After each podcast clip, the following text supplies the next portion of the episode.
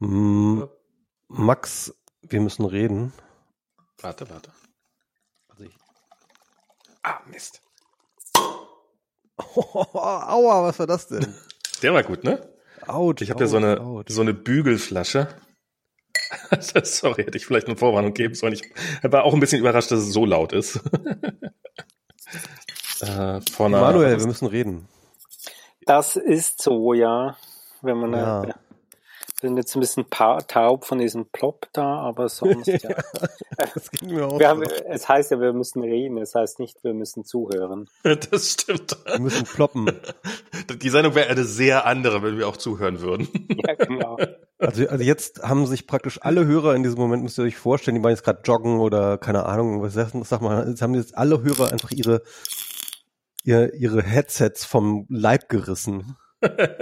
Nach Max Klopp. War das so laut? Oh mein Gott, das tut mir leid. Äh, no, no, neues Audio-Equipment. hier. Und wir kriegen äh, Milliardenklagen rein. Oh, so weit ist es gekommen. Und auf Clubhouse beschweren sich alle über uns. Genau. Auf- Aber heute, heute ja, wieder mit genau. Gast, heute wieder mit Gast, äh, also beziehungsweise nach langer, langer Zeit Gast und ich glaube, der, ähm, der Gast, den wir auch das letzte Mal hatten, nämlich Genau. Manuel Wieler. Wieler oder Weiler? Was, wie war das nochmal? Ja, kommt immer wieder. Also Wieler ist eigentlich quasi ähm, das Original, aber Weiler geht auch. Oder Wühler geht auch. Wühler, ist gut. Bühler, okay. Also mit Y, WY, das ist eine interessante, ich finde das eine interessante Schreibweise. Wo kommt das eigentlich her? Also in der Schweiz gibt es das mehrfach gewissermaßen. Da gibt es das auch als Ortsname. Oder es gibt den Weiler, wo man wohnt. So ein kleiner Ah, der- Ortsteil. Und das hat irgendwas damit zu tun, weil in gewissen Gegenden der Schweiz schreibt man das dann auch mit Y. Und da Ah, kommt dieser okay. Name dann auch her. Also es gibt ja so Ortsteile in der Schweiz, die dann Wieler heißen. Und du bist ursprünglich Schweizer, ist das richtig? Äh, immer noch. Du bist immer noch Schweizer, aber du wohnst in Berlin. Ja, genau, aber ich meine, in Berlin wohnen, das tun ja viele. Ich hatte dich irgendwie nach, nach, nach Österreich gedanklich verschoben, aber du hast, man hört, dass du Schweizer bist. Ja, ja, das hört man immer noch. Ich glaube, das geht auch nicht mehr weg, oder? Das geht nicht mehr weg. Das ist, das ist chronisch, weißt du? Für die, die sich nicht mehr erinnern, ähm, Emanuel äh, Wieler ist, ähm, sag ich, mache ich wieder falsch, ne? Molekularbiologe oder Mikrobiologe? Äh, Molekularbiologe. Aber Molekularbiologe. ist schon okay. Hauptsache, du sagst nicht Virologe, weil das sind die 80 Millionen anderen Menschen in diesem Land. Da hast du recht. Also das, das und deswegen wollten wir ja mal zum Fachgespräch zwei Virologen und einen Molekularbiologen. Genau, das ist, das ist jetzt ein interdisziplinäres Fachgespräch, ja. ja. Also, also einer der Gründe, Ich warum bin Virologe und Impeachment-Experte, muss ich sagen. Also einer der also einer der Gründe, weswegen wir dich eingeladen haben, ist natürlich, dass äh, die, äh, sag ich mal, allgemeine Panik und die allgemeine Schwierigkeit in der Gesellschaft mit der äh, Nord Stream 2 Pipeline immer noch ähm, besteht. und wir wollten von dir die Expertise hier reinholen, in unseren Podcast einmal ordentlich über Nord Stream 2 zu reden. Ja, das ist doch gut. Das ist äh, Strömungen, das, da kenne ich mich aus damit. Wenn es fließt oder Pantarei und so. Ähm, Ah, ich weiß nicht, ob ihr es noch wusstet, aber äh, es gibt dieses Corona gibt's noch. Ach so, Corona, ja. Da, da, damit wollten wir eigentlich ansteigen. ja, also das Bier meint ja. Reden wir jetzt über Bier. Jetzt reden wir über Bier. Sehr Gut, ja. Bier. Flens. Der, Lock, der Lockdown ist nochmal verlängert worden, sodass wir jetzt alle mehr Bier trinken können. Genau, ganz aktuell, während wir hier aufnehmen, wurde gesagt, bis zum wann, 8. März oder was? 7. März. 7. März, ja. Also am Frauentag dürfen wir alle wieder raus. Nee. Ich wollte gerade fragen, glaubt ihr daran? Genau, das ist jetzt, das wäre jetzt die erste, die erste Frage auch an Emanuel. Glaubst du daran, dass am 8. März irgendwas aufmacht?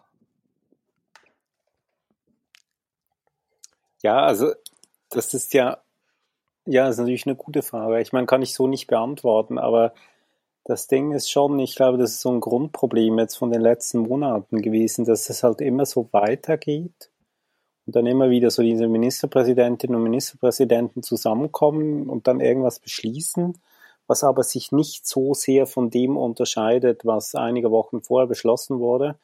Einfach mit dem Unterschied, dass ein anderes Datum draufsteht. Und, und das haben wir, diese Situation haben wir jetzt halt auch wieder. Also jetzt steht statt 14. Februar, steht jetzt der 7. März drauf. Und ähm, ja, das ist eigentlich auch der, der wesentliche Unterschied von diesem Beschluss zum letzten. Ähm, und ich glaube nicht, dass sich das so immer weiter fortsetzen lässt. Also insbesondere, weil natürlich jetzt die Fallzahlen doch schon, schon ziemlich stark gesunken sind und dann natürlich auch immer der Druck auch immer größer wird, das ähm, was anderes zu beschließen. Aber eben das Wichtigste ist ja eigentlich, dass man sich vorbereiten müsste darauf, was kommt dann, wenn es, wenn es wieder mehr zu mehr Kontakte kommen wird, weil vielleicht die Schulen wieder äh, mehr in Betrieb sind, weil gewisse Betriebe öffnen, vielleicht auch wenn Theater oder Museen wieder mal ein bisschen aufmachen können mit Hygienekonzepten und so. Das ist eigentlich die wesentliche Frage, mit der man sich befassen müsste. Ja, da scheinen ja alle doch deutlich wieder überrascht zu sein. Ich habe jetzt irgendwie ein Interview mit der Bundesbildungsministerin gehört, die dann so, ja, ähm, das, das, das, das ist ja alles eine neue Situation hier gerade, da hat man uns jetzt nicht so viel Zeit, uns in Detail mit zu beschäftigen, so ein bisschen. Die hatte doch ein Konzept vorgelegt, was aber im Endeffekt komplett, ähm, also da steht, äh, da steht dann halt so drin, bei hoher Inzidenz soll man das machen genau. und bei niedriger Inzidenz und das und dann hat die Moderatorin gefragt, ja, was bedeutet das denn jetzt? Also was ist was denn ist jetzt denn hohe Inzidenz? Inzidenz? Was ist denn niedrige? Ja, das muss man dann sehen und dann muss man gucken. Diese ganzen Bildungsminister sind einmal alle am abkotzen, weil die halt einfach sagen, da können wir nichts mit anfangen, ja? Oh, ja, ja, also das ist das ist wirklich ähm, beeindruckend, wie viel wie, wie viel Inkompetenz an den Bereichen hier zutage kommt. Sag mal, aber, aber da wir jetzt, da wir ja schon äh, ein ein, ein, da wir als Virologen hier schon mal einen Molekularbiologen da haben, ähm, der kann uns ja vielleicht auch ein bisschen was über Viren erzählen, damit wir dann danach darüber lachen können. ähm, wie, wie, wie ist das denn? Jetzt, jetzt haben ja alle vor den, vor den ganzen Mutationen Angst und sowas. Ähm, wie, jetzt, jetzt kannst, kannst du was zum Thema Mutationen erzählen? Ja, ja, klar, das ist ja, ich bin ja so quasi global Molekularbiologe, Biologe. Da kann man ein bisschen zu allem was sagen. Nee, also das, das Thema mit den Mutationen oder Varianten, das ist ja eben seit Dezember ist das ja aufgekommen. Ähm, was man da vielleicht noch so ein bisschen vorausschicken kann, ist, dass das schon auch für viele, die sich sehr nahe mit dem Thema befassen, überraschend gekommen ist, weil ja aufgrund einfach dessen, was man in den letzten 30, 40 Jahren über Coronaviren gelernt hat und auch quasi bis Dezember gewusst hat oder bis November 2020 über das neue SARS-CoV-2 Coronavirus gewusst, gewusst hat, ging man schon daraus, davon aus, dass sich das Virus relativ langsam verändert. Und da ist tatsächlich irgendwas war da im November, Dezember oder vielleicht schon Oktober ging das los, wo plötzlich an verschiedenen Orten, und das macht es so auffällig, neue Virusvarianten entstanden sind, die sich ziemlich stark unterschieden haben. Und das ist tatsächlich etwas, was gewissermaßen, glaube ich, auch für viele Fachleute oder für die meisten Fachleute überraschend gekommen ist. Also das muss man einfach mal vorausschicken. Ja. Und ja, ich, ich fand das so interessant, weil, weil ähm, Drosten hat ja am Anfang auch überhaupt nicht geglaubt, dass diese ähm, britische Variante so viel ansteckender ist als die alte. Also der hat ja echt sehr, sehr lange gezögert, da irgendwie ähm, äh, das auch nur ernst zu nehmen, äh, was da, was da berichtet wurde. Ne? Ja, es war auch, weil, weil das so kleine Änderungen sind. Also das, das kam schon überraschend, auch so ein bisschen, weil man davon ausgegangen ist, dass das Virus schon sehr, sehr, sich sehr, sehr gut angepasst hat, ähm, um möglichst schnell möglichst viele Menschen anstecken zu können. Äh, auch das war so ein bisschen die Überraschung. Und eben auch, dass quasi jetzt irgendwie sieben, acht Monate kaum was geschehen ist, eben von, von Januar 2020 bis im Oktober und dann plötzlich so ein Schub kam, obwohl ja äh, einerseits es unendlich viele Ansteckungen schon gab, das ganze Jahr über, irgendwie 100, 200, 300 Millionen weltweit, und natürlich auch schon die Situation eingetreten ist, dass in gewissen Gebieten quasi schon eine ordentliche Anzahl Menschen sich infiziert hat und deswegen auch zumindest teilweise immun war gegen das Virus. Ich meine, das könnte so eine Situation sein, wo man sagen könnte, ja gut, jetzt sind irgendwie 20 Prozent der Menschen haben so eine gewisse Immunität gegen SARS-CoV-2. Deswegen können sich Varianten, die ähm, die, die, die jetzt quasi gegen diese Immun Immunität schon teilweise resistent sind, können sich ein bisschen leichter verbreiten. Diese Situation hatte man auch schon vorher. Die ist nicht einfach plötzlich im Oktober eingetreten und deswegen kamen diese Varianten. Ähm, also das ist schon, das muss man sich bewusst sein, dass das auch, im, du hast ja draußen erwähnt vorher, auch so ein bisschen für die Fachwelt eine Überraschung war. Äh, da wurde man echt so ein bisschen auf dem falschen Fuß, Fuß erwischt. Ja.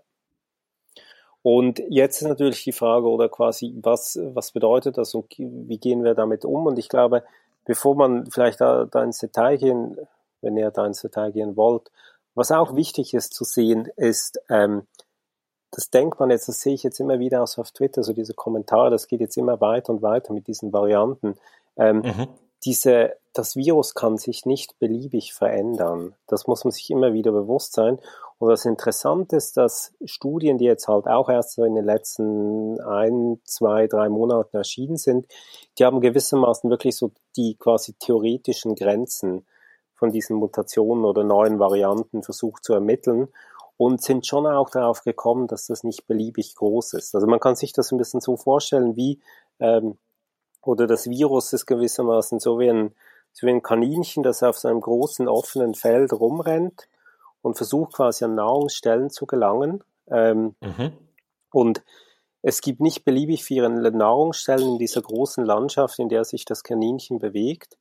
Und viele davon sind sehr ungeschützt. Und quasi, wenn dann die Adler kreisen, das ist dann gewissermaßen das Immunsystem, also die Immunität durch durchgemachte Infektion oder Impfung.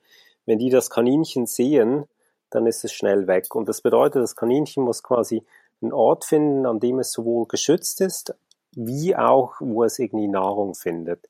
Und in dieser Landschaft, in der sich das Kaninchen bewegt, gibt es nicht beliebig viele solche Orte.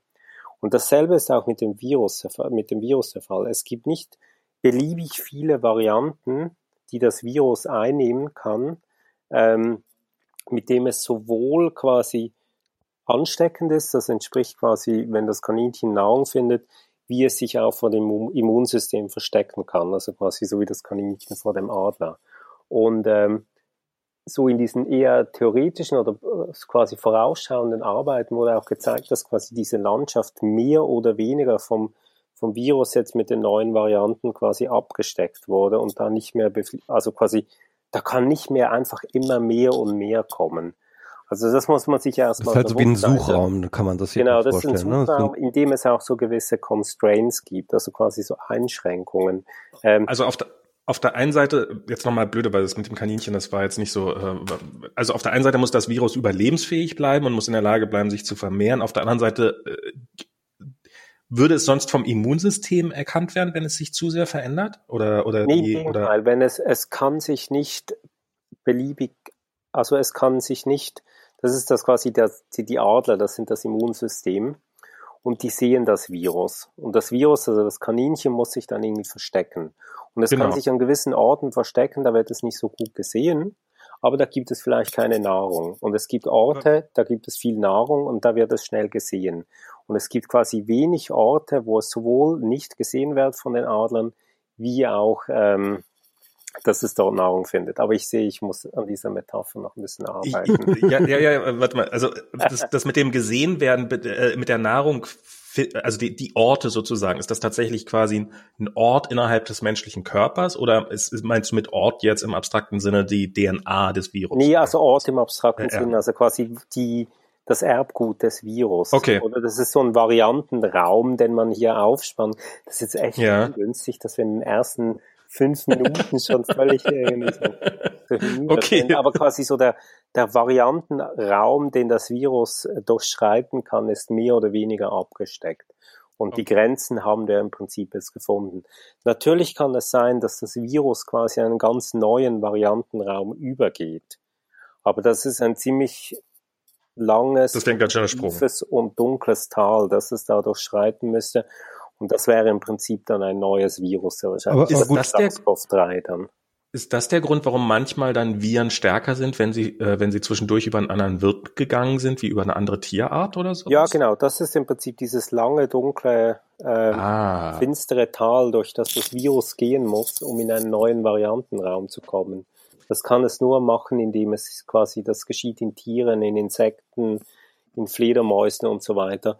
Und so ist quasi ja dieses SARS-CoV-2 ja auch, auch entstanden, oder? Es, ist, es ging durch mhm. den langen, dunklen Tunnel und kam dann plötzlich wieder ans Licht und da war nichts, da waren keine Adler, da war überall Futter, das war quasi das Paradies und äh, ja, das sind quasi dann wir, die dann völlig ungeschützt waren vor diesem neuen Virus. Aber ganz kurz, wo du jetzt sozusagen schon mal so einen Überblick über den Suchraum in bestimmten Studien angeschaut hast, ähm, was mich ja interessiert, und das ist ja die Frage, die du auch schon vorhin ein bisschen angeschnitten hast, nämlich ähm, wie geht das jetzt weiter mit den Varianten? Wir haben jetzt innerhalb kürzester Zeit ganz, ganz viele Varianten gesehen, ganz, ganz viele neue Mutationen.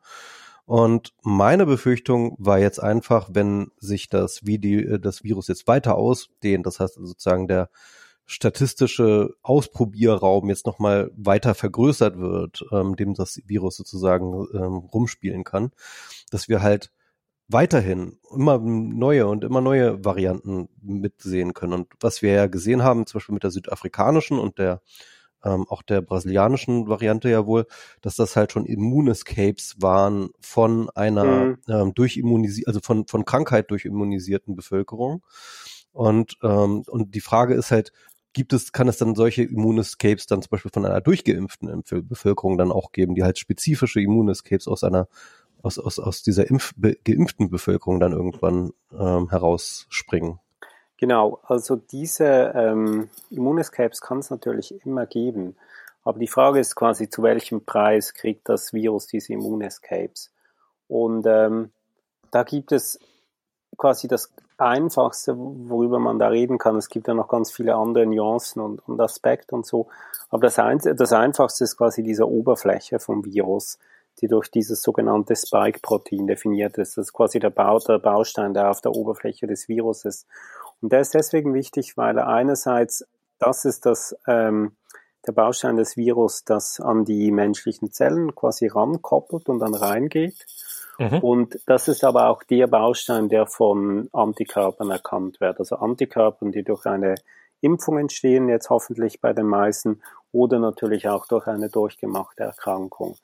Und wenn das Virus diese, diese Oberflächen, diesen Oberflächenbaustein verändert, dann verändert sich die Effizienz, mit der es an menschliche Zellen binden kann, sich daran koppelt und damit, damit auch reinkommt. Und gleichzeitig verändert es aber auch die, ähm, quasi die Art und Weise, wie es von Antikörpern erkannt wird. Und was ich jetzt vorher meinte, eben quasi mit dem ausgemessenen Variantenraum, ist, ähm, das quasi Schwierigste für uns ist, wenn sich diese Oberfläche des Virus so verändert, dass es einfacher in die Zelle reinkommt und gleichzeitig weniger gut von Antikörpern erkannt wird, durch, durch eine, eine Impfung äh, zustande gekommen sind. Mhm. Also die Wahrscheinlichkeit ist wahrscheinlich ist vermutlich relativ hoch, dass es sich verändert und dabei dann schlechter in die Zelle kommt und dadurch nicht mehr vom Immunsystem erkannt ja. wird.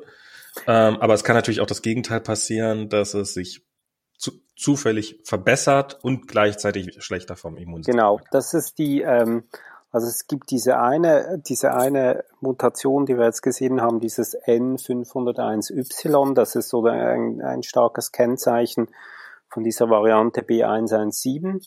Die hat dazu geführt, dass das Virus einfach in die Zellen reinkommt. Sehr wahrscheinlich, das ist so die Annahme. Und das ist auch der Grund, warum diese Variante ansteckender ist, weil sehr wahrscheinlich. Ist die Frage wollte ich stellen. ja, weil sehr wahrscheinlich bedeutet das, also es kann zum Beispiel bedeuten, ähm, wenn so das Virus, das bisher gekommen ist, sagen wir, kommt jedes 50. Virus kommt in eine Zelle rein. Okay, und, das sind gar nicht 100 Prozent. Oh, genau, okay. sagen wir mal so. Und wenn mhm. ähm, das Virus jetzt aber besser an die Zellen rankoppeln kann, dann kommt vielleicht statt jedem 50. Virus, kommt jedes 40. Virus in die Zelle rein. Und das bedeutet, wenn man, ähm, also wenn ein Mensch quasi, sagen wir mal, 500 Viren abgekriegt hat, weil er irgendwie in einem Raum ist, äh, an dem, in dem jemand ist, der so ein paar Aerosole ausgeatmet hat, also Viruspartikel, also kriegt man 500 ähm, Viren ab.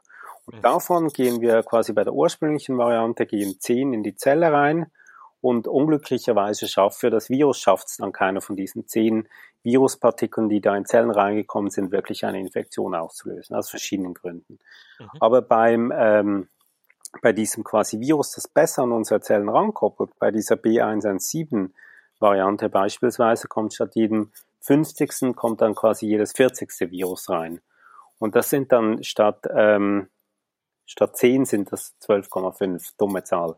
Also sagen wir, ja. kommen dann 12, ähm, 12 Viren in unsere Zelle rein und dann schaffen es vielleicht 11 nicht, so wie vorher bei der ursprünglichen Variante, aber das zwölfte Viruspartikel schafft es dann. Und das bedeutet, dass man mit einer, ein Virus, das einfach in unsere Zellen reinkommt, erhöht die Wahrscheinlichkeit, dass bei der gleichen Menge Virus, die eine bestimmte Person abkriegt, eine Infektion tatsächlich gestartet wird. Das heißt mit anderen Worten, äh, die Viruslast, die man abbekommen muss, muss kann geringer sein und trotzdem infiziert man sich. Ne? Genau. Also, das ist wenn man halt vorher 15 Minuten in einem Raum mit einem infektiösen sein konnte, bevor man sich infiziert hat, reichen jetzt dann irgendwie nur noch 10 Minuten oder so. Genau. Durchschnitt. Das ist so die, also das ist eine sehr so ein bisschen einfache und sehr so ein bisschen simple Überlegung, aber sehr wahrscheinlich nicht allzu weit weg von dem, was tatsächlich geschieht. Ähm, wie, wie, viele Viren sind denn das tatsächlich? Also ist diese Zahl, die du jetzt gesagt hast, 500 Viren schluckt man und davon schaffen es dann 10 zu überleben oder sowas? Ist das, ist das? Ja, das ist so? von der Größenordnung ist das, ähm, entspricht das dem, was, was ungefähr stattfindet. Ähm, also man weiß so ein bisschen, wie viele, wie viele, wie viel Virus quasi in einem irgendwie Milliliter, also so ein Tausendstel Liter irgendwie Hustentröpfchen drin ist und da kann man das so ein bisschen runterrechnen. Äh, wo man es genau weiß, ist so in Tierexperimenten. Also macht ja viele Experimente mit Hamster zurzeit. Und da kann man so, wenn man dem Hamster das Virus wirklich so in die Nase reinspritzt, dann kann man so ab ungefähr 50 Viruspartikeln eine Infektion auslösen. Also die aber dann wirklich direkt in die Nase reingehen. Und natürlich kommt dazu, oder bei Menschen, wenn man dann so 1000 Viruspartikel einatmet, die, äh, die Hälfte davon bleibt irgendwie an den Nasenhaaren hängen, dann bleiben noch ein, ein Haufen weiter, bleiben ähm, quasi in der Schleimhaut festkleben. Also es schaffen es gar nicht so viele an unsere Zellen tatsächlich ran, weil wir so verschiedene Schutzschichten haben. Und quasi da noch so eine, so eine Anekdote am Rande oder das Wichtigste, das Wichtigste, mit dem sich unser Körper gegen das Virus wehren kann, ist so diese Schleimschicht, die wir auf den, mhm. ähm, die wir in unseren Atemwegen haben. Und wenn die Luft kalt und trocken ist, dann ist diese Schleimschicht quasi dünner und durchlässiger für die Viren. Und das ist ein wesentlicher Faktor, warum diese Erkältungsviren auch SARS-CoV-2 sehr wahrscheinlich eben sich vor allem im Winter ver, äh, verbreiten, weil einfach unsere Schleimhäute schlechter, schlechter funktionieren. Hm. Ist dieser Frost, den wir gerade haben, ist der gut oder ist der schlecht? Eher schlecht, oder? Der ist natürlich schlecht, oder? Das ist kaltes, äh, kaltes ja. und trockenes Wetter. Also das ist eigentlich ganz ungünstig für unsere Schleimhaut. Aber natürlich eben, da kommen ja ganz viele andere Dinge noch dazu. Also natürlich schon auch so ein bisschen unschön ist, dass, und jetzt kann man nicht Fahrrad fahren, dann nimmt man dann halt mhm. halt trotzdem die, die Straßenbahn oder die S-Bahn, um irgendwie ins Großraumbüro zu gelangen. Und das ist dann natürlich, das sind ja so verschiedene Faktoren. Also man kann nicht einfach sagen, sind jetzt die Schleimhäute und das ist das Problem. Da kommen ja noch ganz viele aber ich will noch mal ganz kurz zu den, zu den Immunescapes ähm, kommen. Also genau, was wir ja, gesehen haben, ist ja tatsächlich zum Beispiel, dass die, ähm, äh, dass sie gezeigt haben bereits, dass die Antikörperantwort auf ähm, dass die südafrikanische Variante sehr stark vermindert ist mhm. und ähm, dass äh, das auch schon äh, sozusagen auch messbar zum Beispiel beim AstraZeneca-Impfstoff ähm, eine Rolle spielt, wobei da die Daten, glaube ich, noch nicht gut sind, aber auf jeden Fall sind da Effekte schon zu sehen. Und ähm, die Frage ist jetzt aber, dass ähm, die mir, also mir ist immer noch im Kopf, dass halt tatsächlich die äh, mRNA-Impfstoffe vor allem auch nicht nur über die Antikörper wirksam sind, sondern auch über die T-Zellen und halt über die, sag ich mal, die, die, die anderen Immunantwortmöglichkeiten des Immunsystems. Und, ähm, und, und da ist dann jetzt eben die Frage, ob dann vielleicht die, ähm, sag ich mal, die, die verminderte Antwort ähm, durch die Antikörper vielleicht gar nicht mehr so eine große Rolle spielt. Und, ähm, ob, ob, ob, und, und ob sozusagen, ähm, was müsste das Virus tun? Fragen wir mal so, was müsste das Virus tun, ähm, um dort auch sozusagen die anderen Immunantworten zu escapen? Hm. Also ich finde es ja erstmal schön, dass du äh, dass du einfach so von so T-Zellen reden kannst, oder? Das ist ja auch so was Neues. Ich, gestern gab es so einen großartigen Thread auf Twitter quasi. Ich habe gehört, so, die gibt's schon länger. Die T-Zellen, ja, nie, aber ich meine, seit wann, seit wann plauderst du über T-Zellen? Es gab ja so diesen großartigen Thread auf Twitter, so quasi Schlagzeilen, äh, die es vor Corona irgendwie nie gegeben hat. Ja, Zum Beispiel irgendwie Tirol abgeriegelt, Reisewarnung für Tirol und so. Das ist quasi auch so Podcast-Themen, die. Bis Mutanten unter Kontrolle sind. Ja, Mutanten, also T-Zellen. Genau. Letztes Mal waren die T-Zellen ja so groß quasi bei, so zu Beginn der AIDS-Epidemie, also so, äh, 80er und 90er, weil ja das AIDS-Virus infiziert ja direkt T-Zellen. Nee, ähm, und, und ach, auch noch was Lustiges das war letztes Jahr vor allem, dass es ein bisschen weggegangen ist, dass quasi T-Zellen, also in den USA vor allem T-Zellen waren quasi äh, Republikaner und Antikörper waren Demokraten, irgendwie sowas, weil die äh, quasi die Konservativen, die Republikaner haben gesagt, wir haben ja schon pre-existing, also vorexistierende Immunitätzellimmunität durch die ähm, durch die anderen Coronaviren und deswegen sind diese Kontaktbeschränkungsmaßnahmen total überflüssig. Und da gibt es so einen, so einen T-Zell-Experten an der Charité in Berlin, der haben mal einen Anruf gekriegt von einem konservativen Think Tank in den USA, die mehr über T-Zellen erfahren wollten. ja, das, das T-Zellen sind jetzt rechts. Ne? oh Gott, oh Gott, ich wollte jetzt gar nicht, ich wollte, ich, ich wollte jetzt gar nicht, weißt du, gar nicht sagen. Mich weißt du, Michael, wir sind, jetzt, wir sind jetzt alle Männer in diesem Alter, da, da beginnt so der Drift dann auch. Also, ich meine, bis zur, zur Tagesspiegelkolumne ist ja nicht mehr weit. Oh, Für den Sturm aufs Kapitol hast du ja zum Glück ein Alibi, da war man im Podcast, ja, nicht dabei. Äh, äh, irgendwo biegt man ab und das kann auch bei den T-Zellen sein. Nee, Entschuldigung, ich, ich, ich erzähle dumme Dinge. Ähm, Genau, also diese okay, Immunescape. Das, darf man ja, deswegen sind wir hier. Ähm, also diese Immunescape-Varianten, eben, wir haben vorher, vorher habe ich ja dieses N501Y erwähnt, die haben jetzt irgendwie Namen gekriegt. N501Y heißt, glaube ich, Nelly. Als ob man sich das merken könnte, wenn sie dann Nummern benutzen. Ja, genau. Eben Nelly führt dazu, dass das Virus besser in die Zellen reinkommt. Ähm, und deswegen braucht es weniger Virus, um sich zu infizieren und deswegen ist diese Variante ansteckender. Und dann gibt es noch die zweite Mutation, das ist dieses E484K, der heißt dann irgendwie EEK. Und E484K ist wirklich speziell, weil es nicht nur äh, dem Virus hilft, einfach in die Zellen reinzukommen, es wird noch ein bisschen ansteckender. Das sieht man auch bei diesen Varianten äh, B1351 und P1, also die da in Südafrika und Brasilien sehr wahrscheinlich zuerst aufgetreten sind, sondern zusätzlich ähm, macht es auch das Virus ähm, bisschen resistenter gegen die Immunität, die durch die Impfung erzeugt wird. Also das ist wirklich so der, der Jackpot für das Virus im Prinzip, dieses EEG. Ähm, und eben aber nochmal diese alle, alle Arbeiten, die jetzt in letzter Zeit rausgekommen sind, wo es darum ging, eben so rauszufinden, was verschiedene äh, Mutationen, welchen Effekt die auf die Immunität und die Infektiosität haben, die haben eigentlich gesehen, also dieses IG, das E484K ist wirklich so quasi besser geht's nicht für das Virus. Und das heißt ja dann auf der anderen Seite auch, das ist ja immer so eine Theorie, von der man noch nicht weiß, ob sie stimmt.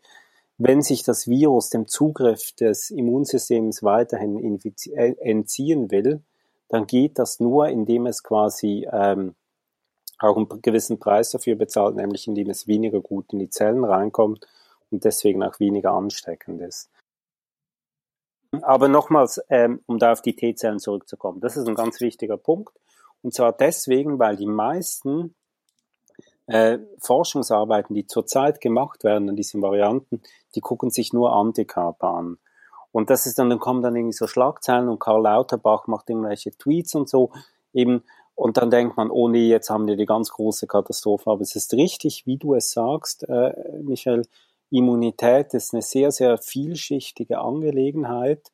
Und die Laborexperimente, vor allem diejenigen, die man innerhalb von einigen Wochen machen kann, widerspiegeln nicht immer das, was genau im Menschen geschieht. Also was der wirklich der finale, also der finale Beweis ist, ist wirklich, können sich diese Menschen, die jetzt mit den aktuellen Impfstoffen geimpft wurden, tatsächlich viel besser mit den, ähm, mit diesen neuen Varianten anstecken. Es gab dieses eine Resultat, das du ja gesagt hast, Südafrika mit dem AstraZeneca-Impfstoff, das war schon beunruhigend, aber auf der anderen Seite gibt es dann auch die Daten da aus Israel, ähm, wo sie ja vor allem die RNA-Impfstoffe bisher verwendet haben, wo es ein bisschen besser aussieht.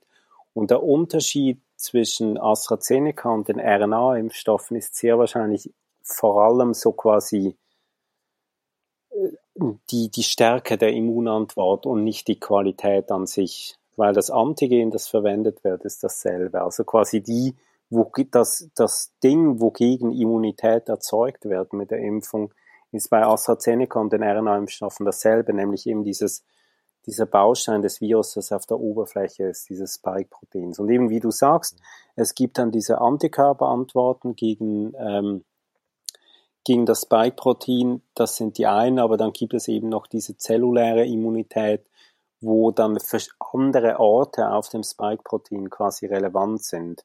Und da, wo sich das Virus vor allem verändert zurzeit, ist ein bestimmten Teil in, in diesem Spike-Protein, mit dem es sich dann an unsere Zellen rankoppelt, die sogenannte Rezeptorbindedomäne, RBD, das sieht man jetzt manchmal wieder, ähm, auch in den Medien und so diesen Begriff.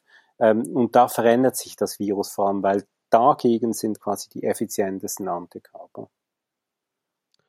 Gut, also, also insofern ähm, ja, also weißt du, T-Zellen werden uns nicht retten, aber T-Zellen sind genauso wichtig wie Antikörper. Gut, jetzt hast du, jetzt hast du aber jetzt nochmal genau auf die bereits bestehenden ähm, ähm, Mutanten das bezogen, was mir ja eher Sorgen macht, aber das hast du ja eigentlich auch schon angedeutet, dass, äh, also da würde ich nochmal ganz gerne deine Einschätzung, auch wenn sie vielleicht gar nicht so ähm, ähm, so, so hundertprozentig sein kann, aber ähm, du sagst, dass die Möglichkeiten an weiteren Mutanten gar nicht mehr so scary sind, was Immunantwort äh, in Kombination mit, Ver äh, mit, Verbreitungsfähigkeit angeht. Also, also da schon, du glaubst, dass es da schon mehr oder weniger alles ausgereizt ist, was, was wir da gesehen haben. Und dass wir uns jetzt vielleicht gar nicht mehr so viel äh, Sorgen um neue Varianten machen müssen. Also ich würde nicht unbedingt sagen, ähm, wir sollen uns keine Sorgen machen, weil eben wie gesagt, äh, das war schon eine unschöne, ähm, unschöne Überraschung eben, was da im Oktober bis Dezember sagt, wenn man sagt, ja, jetzt müssen wir keine Sorgen machen, dann läuft man vielleicht in dieselbe Falle rein. Man muss sich einfach dessen bewusst sein. Also man hat sich hier nicht mit einem Ding zu tun, das immer besser und immer schneller und immer stärker wird. Es gibt halt einfach in der, in der Biochemie des Virus gibt es halt gewisse ähm, wie sagt man dem, Trade-offs, also gewissermaßen Dinge, die nicht, es kann nicht immer alles gleichzeitig besser werden. Wenn es an einem Ort besser wird, dann wird es vielleicht an einem anderen Ort schlechter. Sie einfach also bewusst sein, dass das so ist. Wenn es besser in die Zelle kommt, kommt es schlechter ins Immunsystem. Äh, ja, genau, wird es quasi genau oder umgekehrt. Aber, aber darf ich mal ganz kurz, darf ich noch mal ganz kurz zusammenfassen? Aber, aber anders das, formuliert, darf ich jetzt mal ganz kurz. Ich meine, auf der einen Seite klingt es ganz gut, es kann nicht mehr beliebig besser werden. Auf der anderen Seite heißt das ja, es ist schon so scheiße, wie es geht, oder? Das ist, im Prinzip ist das eine optimistische Interpretation. Also es kann schon sein, dass dieses SARS-CoV-2 von der Ansteckungsfähigkeit, ich meine, da gibt es ja noch die, eine ganz, ganz viele andere Geschichten, die da noch so mitspielen. Ich meine, was es dann in unseren Zellen drin macht und, und wie gefährlich die Krankheitsverläufe sind und so weiter. Aber die, also man kann, die Überlegung ist schon gestattet, dass quasi das Virus jetzt mit der quasi brasilianischen Variante sehr wahrscheinlich nicht, also es kann nicht mehr ansteckender werden als das. Und das bedeutet auch, wenn man jetzt dann im Sommer vielleicht schon beginnt, mit einem angepassten Impfstoff zu impfen, dass man dann quasi die ansteckendste Variante, mögliche Variante von SARS-CoV-2 unter Kontrolle gebracht hat. Oder das sind so Überlegungen, die man sich jetzt auch machen muss. Das sind verschiedene Varianten und es kann auch ganz anders kommen. Vielleicht wird es wirklich viel schlimmer. Aber das ist eine mögliche Variante und das bedeutet zum Beispiel auch, Jetzt muss man sich eigentlich überlegen, ähm, oder wie, wann stellt man dann gewissermaßen um auf die neue Variante? Ist es dann einfach so, wer dann drankommt? Machen wir dann vielleicht Auffrischungsimpfungen für über 80-Jährige gegen diesen, mit diesem neuen Impfstoff? Ähm, das sind alles ja solche Themen oder zum Beispiel auch, das ist eine Frage der Zulassung. Also was mir auch nicht ganz klar ist, wie, was werden die Zulassungsbehörden auch verlangen? Wenn der Impfstoff verändert wird? Werden wir nochmals Studien verlangen oder sagen Sie, ja gut, ihr habt da so ein kleines Ding verändert, winken wir einfach durch? Also da gibt es noch ein paar Überlegungen, die man sich eigentlich jetzt schon langsam vorbereiten müsste. Du, du weißt es ja wahrscheinlich. Das ist ja, ich meine, dass wir jedes Jahr einen neuen Impfstoff haben gegen die Grippe, ist das ja gang und gäbe, oder? Das ist ja. jedes Jahr ein neuer Impfstoff. Genau. Und der geht wahrscheinlich auch nicht. Jahr, ja. Genau. Ich habe ich hab neulich habe ich ein, über die äh, strategische Reserve der, äh, der, der USA, die die, die Hühnerei, äh, 900.000 Hühner äh, in, in äh, halten, nur für die Impfstoffprodukte. Ja, ja, genau. Ja. Ähm, das war sehr spannend. Und aber diese Impfstoffe gehen doch nicht durch diese langen Prozesse, von denen jetzt immer die Rede ist, oder? Sondern es ist nur bei komplett neuen Krankheiten. Oder ist das, ist, ist die Grippe da was prinzipiell anderes? Nee, also der Impfstoff wird halt anders hergestellt und da hat man sich irgendwie schon geeinigt, dass man dann quasi einfach anpasst und dann wird er direkt verimpft ohne, ohne extensive Studien. Aber eben die, äh, alles, was wir zurzeit haben gegen das äh, Corona oder gegen SARS-CoV-2, gegen das neue Coronavirus, ähm, das sind ja auch neue Technologien. Und da sind natürlich die Zulassungsbehörden mit Recht auch, auch ein bisschen zurückhaltender, was so quasi unbesehene Zulassungen betrifft. Ich würde noch mal ganz, ganz, kurz noch mal auf die ähm, auf die Varianten zurückkommen und ähm, deine Aussage, dass es halt schwierig ist, dass so ein Virus halt alles gleichzeitig verbessert, ne? Irgendwie Immun-Escape plus verbesserter. Aber aber wenn ich mich zurückerinnere, wie dieses ganze Ding mit der britischen Variante losging, ne? Also erstmal irgendwie ähm, Boris Johnson mit seinem äh, Dings, oh, da ist eine Variante mit 70 Prozent höherer Übertragbarkeit. Ähm, da ist man jetzt so ein bisschen, hat man das jetzt wieder relativiert und das ist jetzt irgendwie aber immer noch ziemlich viel. Also ich glaube irgendwie, jetzt schwirrt gerade der, der, Bereich 35 Prozent ähm, übertragbarer, jedenfalls aber auf jeden Fall deutlich übertragbarer. Dann haben uns halt ständig Leute ähm, auf Twitter und sonst wo versucht zu erklären, warum eine höhere Übertragbarkeit gleichzeitig viel, viel schlimmer ist, also, also 30 Prozent mehr Übertragbarkeit viel, viel schlimmer ist als 30 Prozent mehr Tödlichkeit, ja. Mhm. Jetzt finden wir aber raus, dass ähm, why not both, ja, also ähm, äh, die, die, die, die britische Variante ist nicht nur 30 Prozent übertragbarer, sondern auch 30 Prozent tödlicher, also beides. Und dann hat das jetzt auch noch, das ist jetzt, das ist ja auch noch ein relativ neues, äh, äh neue Nachricht, dass es jetzt auch noch den Immun Escape ähm, Mutation auch noch akquiriert hat hat. Also, ähm, also diese Aussage, dass es nicht alles gleichzeitig verbessern kann, die, die, die, fühlt sich nicht so wahr an. Genau. Molekularbiologe äh, sagt das und das, Corona hold my beer. ja, ja, genau. Also das mit dem, das Was kann man eigentlich noch glauben? Das kann man eigentlich. Herr Experte. Ja, also das Problem ist ja die Drosten-PCR. Da müssen wir Habt ihr das mitgekriegt mit diesem Redaktor für Zeitgeschichte bei der Welt? Ne? Bei der Welt? Ja, ja, was, was, was, was, was? Der hat ja in jeder, jedem seiner Kommentare hat er irgendwie diese Drosten-PCR gebracht. Ich frage mich ja mittlerweile auch, was haben die Leute eigentlich mit dieser Drosten, diese, die wird gar nicht mehr angewendet. Das, das ist so eine Verschwörungstheorie, die hat sich jetzt irgendwie ähm, äh, so in konservativen Kreisen festgesetzt, dass die, dass das ursprüngliche Paper von Drosten zu der, ähm, äh, zu dem ersten PCR-Test, dass das halt alles voller Fehler ist. Da gibt es irgendwie so eine Website, die haben ja, das da irgendwie ja, ich angeblich weiß, drosten-corman-review.com. Genau. und, und, das, und das hat sich jetzt total festgesetzt, so bei, bei, bei konservativen Kreisen, dass, äh, dass, dass wir im Endeffekt sozusagen, wir haben eigentlich keine Pandemie, schon am Anfang, der Drostentest, das war schon der erste Fehler und seitdem ist alles nur noch Folgefehler und, äh, und Ach, in Wirklichkeit. Daher kommt das. Ja, genau. Und im Endeffekt ähm, jagen wir schon seit, seit einem Jahr ein Gespenst weltweit natürlich. Ne? Also, ja, ja, genau. Ist auch niemand hinterher, ist auch nie drauf, drauf gekommen, dass das irgendwie gar nicht existiert. Dieses, ein Gespenst, was zufälligerweise aber auch relativ hohe Todeszahlen auslöst. Ja, das, das ist ja der Punkt. Also da sagen sie dann halt, ja, nee, es tut es ja gar nicht, Ach weil, so. weil guck doch mal die äh, Übersterblichkeit. Und dann, ähm, und dann sagen und dann sie ja. stellt man fest, dass die steigt. Ja, die, die ist aber nicht so stark gestiegen, natürlich nicht wie, wie die äh, Corona-Zahlen.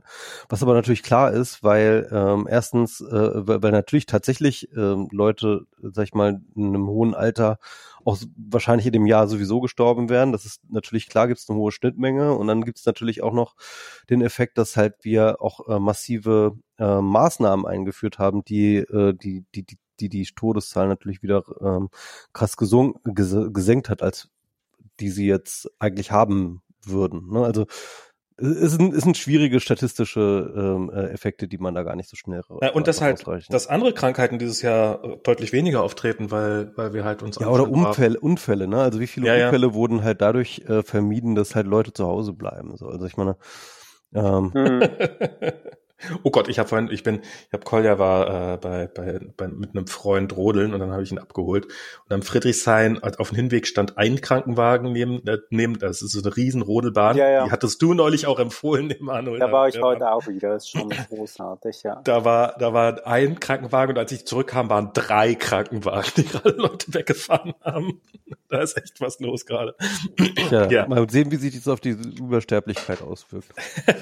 Ich glaube, es gab übrigens im, im Frühling äh, gab es eine Untersterblichkeit in Berlin.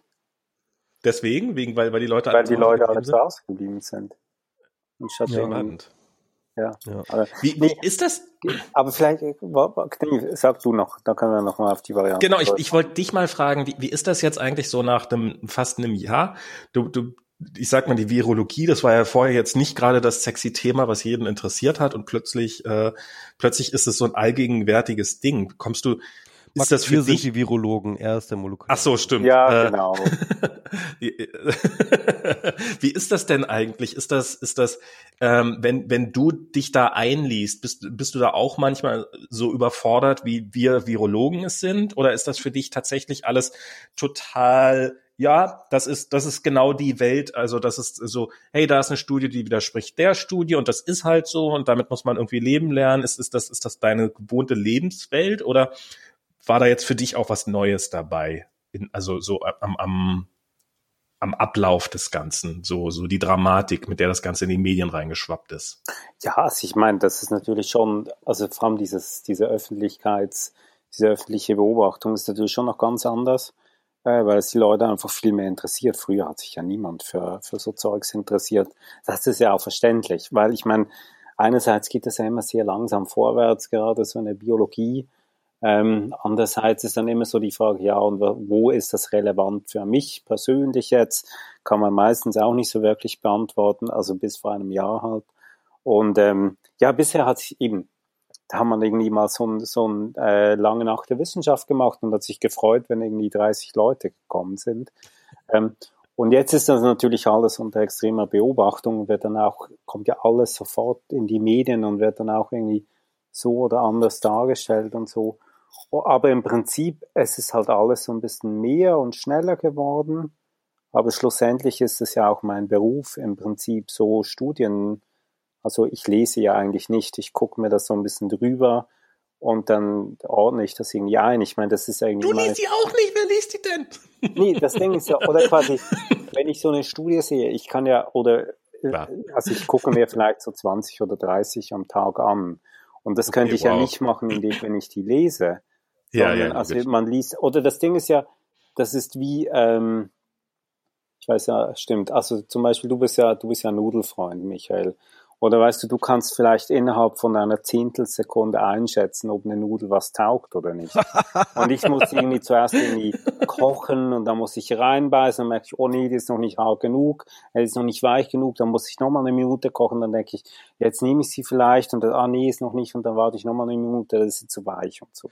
Also oder wer Nudelrat halt, braucht immer zu mir, ne? Also ja, genau. Nudeln, Nudeln also du, und Bier, du, das sind so meine, meine Steckenpferde. Ja, genau. Du hast quasi ein professionelles Gefühl dafür, ob eine Studie halbwegs was taugt oder nicht? Ich kann sie vor allem viel schneller quasi lesen. Das liegt aber auch daran, dass ich ja dieses so Zeugs auch selber schreibe. Logisch. das, das heißt, ich weiß ja genau, wo welche Information drinsteckt und wie auch. Ja, auch gut standardisiert eigentlich. Ne? Das ist also. auch sehr standardisiert, das ist schon fast maschinenlesbar im Prinzip. Also das heißt, ich, also ich gucke mir irgendwie den Titel an und dann äh, verwerfe ich schon mal die Hälfte und dann lese ich die Zusammenfassung, die aus irgendwie 20 Sätzen besteht und ähm, ganz oft ist da eigentlich schon die wesentliche Information drin und dann gucke ich noch kurz über die Abbildungen drüber und dann, dann weiß ich im Prinzip, was, was die gemacht haben. Ähm, Guckst du dir oder, die Abbildungen auch an, wenn da keine Tiere drauf sind? Ja, dann ist es schon nicht so schön. Also wenn da irgendwie noch eine Katze mehr zulächelt, dann ist es schon besser. Ja. Kannst auch ein Anwalt sein, der einen Katzenfilter hat. Ja, genau. Ähm. Aber, aber, aber. Herrlich. Das finde ich ja auch, also ich finde ja, das, das ist auch so schön. Also das ist eigentlich, auch schön, wie viele lustige Dinge, also diese Sea Shant ist auch, ich meine, ich lache, also Herrlich. Oh Gott, ja. Oder eben dieses, dieser Thread mit den Schlagzeilen mit Corona irgendwie. Mutanten riegeln das Tirol ab oder so. aber, aber, aber, ähm, Wollen wir noch auf deine ähm, ursprüngliche Frage zurückkommen, Michael? Meine? Mit der Gefährlichkeit der Viren. Ach so, nee, das, das war jetzt, ich glaube, das hatten wir durch, oder? Nee, das ist schon, also eben, du hast ja gesagt, ja, eben so, äh, Molekularbiologe sagt das und Corona sagt, hold my beer. Ähm, also, ja, ja. Also eben, das kann durchaus sein, dass diese englische Variante gefährlicher ist, also dass die Leute mehr schwer krank werden und dann vielleicht auch mehr sterben, weil die ja nicht nur diese Nelly-Mutation auf der Oberfläche hat, sondern noch einige andere. Und das sind ja die, ähm, die Mutationen in anderen Bereichen des Erbgutes, also die dann so zum Beispiel die Vermehrungs-, die Kopiermaschine des Virus äh, beinhalten die machen natürlich dann aus, was tatsächlich im Körper geschieht. Ähm, was man einfach immer wieder sehen muss, ist, ähm, dass ich, es ist immer schwierig, das richtig zu formulieren, weil wir immer das, die Leute sagen, die, die Leute sterben nicht an, sondern mit dem Virus. Aber das Problem ja. an Covid-19 ist, dass die Virusinfektion etwas auslöst im Körper, das dazu führt, dass sich der Körper quasi selber aufhängt so in Computersprache gesprochen. Ähm, und dieses Long-Covid ist sehr wahrscheinlich auch eine, eine Folgeerscheinung von einer Reaktion des Körpers auf, das, auf die Infektion. Also es bedeutet, das ist bei, beim SARS-CoV-2 ist das nicht so, dass das Virus in deinen Körper reinkommt und dich einfach so von innen her auffrisst gewissermaßen. Das ist zum Beispiel beim MERS-Coronavirus der Fall, das aber verschiedene andere Dinge hat ja anders funktionieren. Das macht wirklich deine Lunge kaputt, indem es sich in deiner Lunge vermehrt. Das macht SARS-CoV-2 nicht. Was SARS-CoV-2 ja macht, und das ist ja so ein bisschen das Fiese daran, ist, dass es quasi reinkommt und dann innerhalb von zwei bis drei Wochen meistens wieder weg ist, aber in dieser Zeit quasi so viel Unsinn und Durcheinander anrichtet im Immunsystem des Körpers, dass ähm, dass das dazu führt, dass eben zum Beispiel die Lunge verstopft oder dass äh, Folgeschäden irgendwie an der Niere auftreten und sehr wahrscheinlich auch dieses Long-Covid äh, auslöst. Und das bedeutet auch, für, für die Schwere der Krankheit ist nicht nur relevant, was das Virus genau macht, sondern wie der Körper auf das Virus reagiert. Und jetzt ist die Frage natürlich, wie verändert sich das Virus, also welche Veränderungen im Virus selber verändern die Antwort des Körpers auf das Virus. Und das ist sehr schwierig zu erforschen. Also was jetzt zum Beispiel ja gemacht wird, ist, dass alle diese, diese neuen Varianten, die werden jetzt an Hamstern getestet zum Beispiel, wo man das sehr wahrscheinlich relativ gut sehen kann. Aber das sind Experimente, die noch laufen, also da gibt es noch keine Resultate. Äh, da, da, da will ich jetzt, also, ähm, also ähm, dieser, dieser Virus kommt in meinen Körper, er vermehrt sich da und erstmal ähm, ist dieser SARS-CoV-2-Virus ist quasi gar nicht so eine schlimme, also ich meine, er zerstört einzelne Zellen, aber ansonsten richtet er erstmal gar keinen direkten Schaden an. Sehe ich das richtig? Ja, das Virus macht unsere Zellen nicht so sehr kaputt wie andere Viren, wie eben zum Beispiel das MERS-Coronavirus und auch weniger als zum Beispiel Influenza. Also das Grippevirus zerstört schon auch Lungengewebe direkt, indem es es infiziert. Aber das ist zum Beispiel, also das ist auch so ein Teil, wo wirklich ein Forschungsprojekt, wo wir direkt beteiligt sind. Wir sehen sehr wenig quasi direkte Zerstörung von Lungengewebe durch das Virus. Was wir sehr stark sehen, ist, dass die Lunge verstopft, weil Zellen des Immunsystems einwandern, weil irgendwas mit der Immunantwort auf das Virus nicht stimmt. Genau, okay, das da, okay, also sozusagen der, der Körper überreagiert dann bei seiner Antwort und das ist das eigentlich Gefährliche. Das ist mit großer Wahrscheinlichkeit das eigentliche Gefährliche, beziehungsweise er reagiert einfach auf eine Art und Weise und das, das Virus funkt da sicher auch irgendwie dazwischen, die dazu führt, dass es nicht wie so bei einer üblichen Erkältung ähm, oder auch bei einer nicht so schweren Grippe oder was oder auch bei den nicht so schweren äh, Covid-19-Verläufen das Virus einfach rauswirft, das Immunsystem fängt sich selber wieder ein und, und alles geht seinen gewohnten Gang. Also es, also ist nicht, also es sind schon auch Eigenschaften des Virus, die dazu führen, dass diese Überreaktion zustande kommt. Aber es ist nicht nur das, weil sonst wäre es ja nicht so, dass wir, wir können ja mittlerweile relativ gut definieren, wo die Probleme sind. Also zum Beispiel hoher Blutdruck, Männer, Alter und so. Das bedeutet, es gibt Faktoren im Menschen selber, die wirklich die, die Infektion so gefährlich machen. Es ist nicht nur das Virus selber. Weil wenn es nur das Virus wäre, das die Krankheit verursachen würde, dann würden ja junge und alte Menschen quasi genau gleich erkranken. Ah, okay, ich hatte, ja, ja. ja also ich habe jetzt so diese Assoziation, vielleicht, ähm, vielleicht, vielleicht trifft es das vielleicht auch gar nicht, aber ich habe jetzt diese Assoziation mit Gremlins, ja. Ähm, äh, Gremlins, äh, die dann sozusagen sich ja auch ganz schnell vermehren, aber die im Endeffekt ähm, ja, die sind natürlich irgendwie schon, schon, schon scheiße, die sind natürlich irgendwie Arschlöcher und die machen irgendwie die ganze Zeit nur Scheiße, aber im Endeffekt machen sie eigentlich nur Scheiße, so, sie, stellen Streiche an, sie, sie, sie, sie breiten sich überall aus, machen, ähm, äh, schmeißen irgendwelche Sachen an, äh, an die Fenster und so weiter und so fort. Aber im Endeffekt ist das eigentliche was die Gremlins ja tun, ist die Menschen total aufregen, die dann halt mit einer mega, äh, mega Reaktion dann halt versuchen, ähm, äh, äh, die wieder einzufangen und ähm, äh, also hier irgendwie habe ich habe ich hier irgendwie so dieses diese Gremlins Assoziation bei SARS-CoV-2. Ja, also für Gremlins bin ich so ein bisschen zu jung. Das war dun, dun, dun, dun, dun, Ja, ja, das ist was du meinst. Ja, der. Aber das war nicht dasselbe wie Ghostbusters. Nee, Gremlins ist was anderes. Oh. Gremlins ist nee, nee, ich, ich hatte, ich hatte, gerade noch mal eine Frage, lass, bevor, ja, bevor nee, wir aber warum ich Filme der 80er alle, reden. Darf ich noch ganz kurz sagen, warum ich das vorher alles ja. gesagt habe, ist eben, dass so diese, ähm, diese Frage, ist das Virus jetzt auch gefährlich? Also macht es was anderes in unserem Körper? Die ist relativ schwierig zu beantworten. Aber jetzt mal, jetzt mal blöde gefragt, könnte es nicht sein, dass sich das Virus auf eine Art und Weise mutiert, dass sie quasi diese Überreaktion des Immunsystems nicht mehr auslöst, aber was für das Virus an sich viel erfolgreicher wäre, weil es sich viel ungestörter ausbreiten könnte. Weil wenn, wenn wir als Menschen davon nicht so belastet werden und äh, also erstens, wenn der Wirt nicht stirbt und zweitens, wenn wir äh, es nicht für nötig hielten, da irgendwelche Medikamente gegen zu entwickeln mit rasender Geschwindigkeit, dann wäre das ja für das Virus auch gut. Also das klingt ein bisschen so, als ob das eigentlich quasi gar kein Vorteil ist für, den, für das Virus, dass es ähm, dass, dass, dass es den Menschen tötet, sondern dass es eigentlich nur fast so ein, selbst für das, so ein, für das Virus so ein ungewollter Nebeneffekt ist. Also, ja, es hat ja keinen Wunsch, aber sozusagen, was ist, was ist am effizientesten, was ist am überlebensfähigsten. Genau, also ein Virus verbreitet sich ja dann gut, wenn es, ähm, wenn es ihm gelingt, quasi, wenn wenig Virus schon ansteckend ist und wenn es sich und der infizierte Körper sehr viel Virus produziert, das ist ja bei Masern so ganz krass der Fall. Darum ist ja Masern so unglaublich ansteckend, weil man quasi sich schon mit ganz wenig Virus infizieren kann.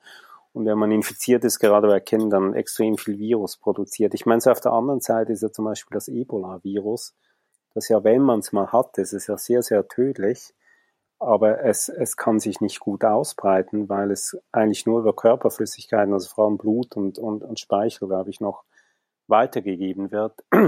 Und da ist man halt einfach in so einen engen Kontakt kommt man halt selten.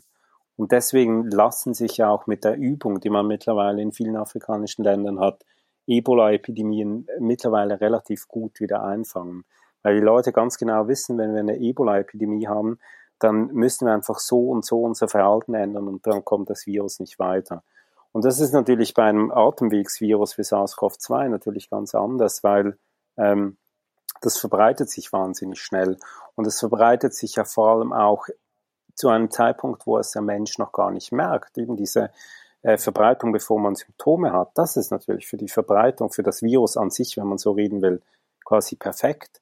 Oder es verbreitet sich, bevor man merkt, dass, also ein Mensch ist infiziert, also indisch kann andere anstecken, bevor er es überhaupt merkt. Aber, aber das ist ja auch das Interessante, das fand ich so äh, spannend schon am Anfang der Pandemie, als Drosten da auch schon drüber geredet hat, dass äh, im Endeffekt sozusagen es ja mehrere ähm, ja, Stadien der Ansteckung gibt. Ne? Also so zuerst halt irgendwie in den, in den Atemwegen, also so in, im Hals und im Rachen und, äh, und, und in der Nase, äh, wo es sich erst einmal sozusagen von alleine repliziert, aber und, daher sozusagen auch schon die Ansteckung ähm, ähm, herstellt, ohne dass man halt zu dem Zeitpunkt Symptome hat und erst in einem zweiten Schritt sozusagen in den Körper tiefer eindringt, in die Lunge, in die anderen Organe und dann halt die eigentliche Krankheit erst hervorruft. Also das ist sozusagen diese, diese Mehrstufigkeit. Und Drosten hatte am Anfang auch mal immer gesagt, dass halt eigentlich diese Mutation ähm, tendenziell immer eher auch zu einem ähm, eher geringen oder geringeren ähm, Krankheitsverlauf führen, also bei Viren tendenziell, weil natürlich ein Virus, das halt einen starken Krankheitsverlauf, vielleicht sogar Todesfolge ähm, evoziert, natürlich auch geringere Chancen hat, weitergegeben zu werden. Aber da sozusagen jetzt bei, bei, bei SARS-CoV-2 ja eigentlich diese zwei Dinge getrennt sind, sozusagen die hohe Übertragungsphase in der ersten Phase un, unbegleitet meistens von irgendwelchen Symptomen und dann sozusagen die eigentliche Krankheitsphase, das sozusagen entkoppelt ist, ähm, mhm. ähm, äh, ist ja auch eigentlich dieser, dieser evolutionäre Zusammenhang gar nicht mehr so klar. Das ist im Prinzip richtig, ja, das kann man so sagen. Es ist halt immer so,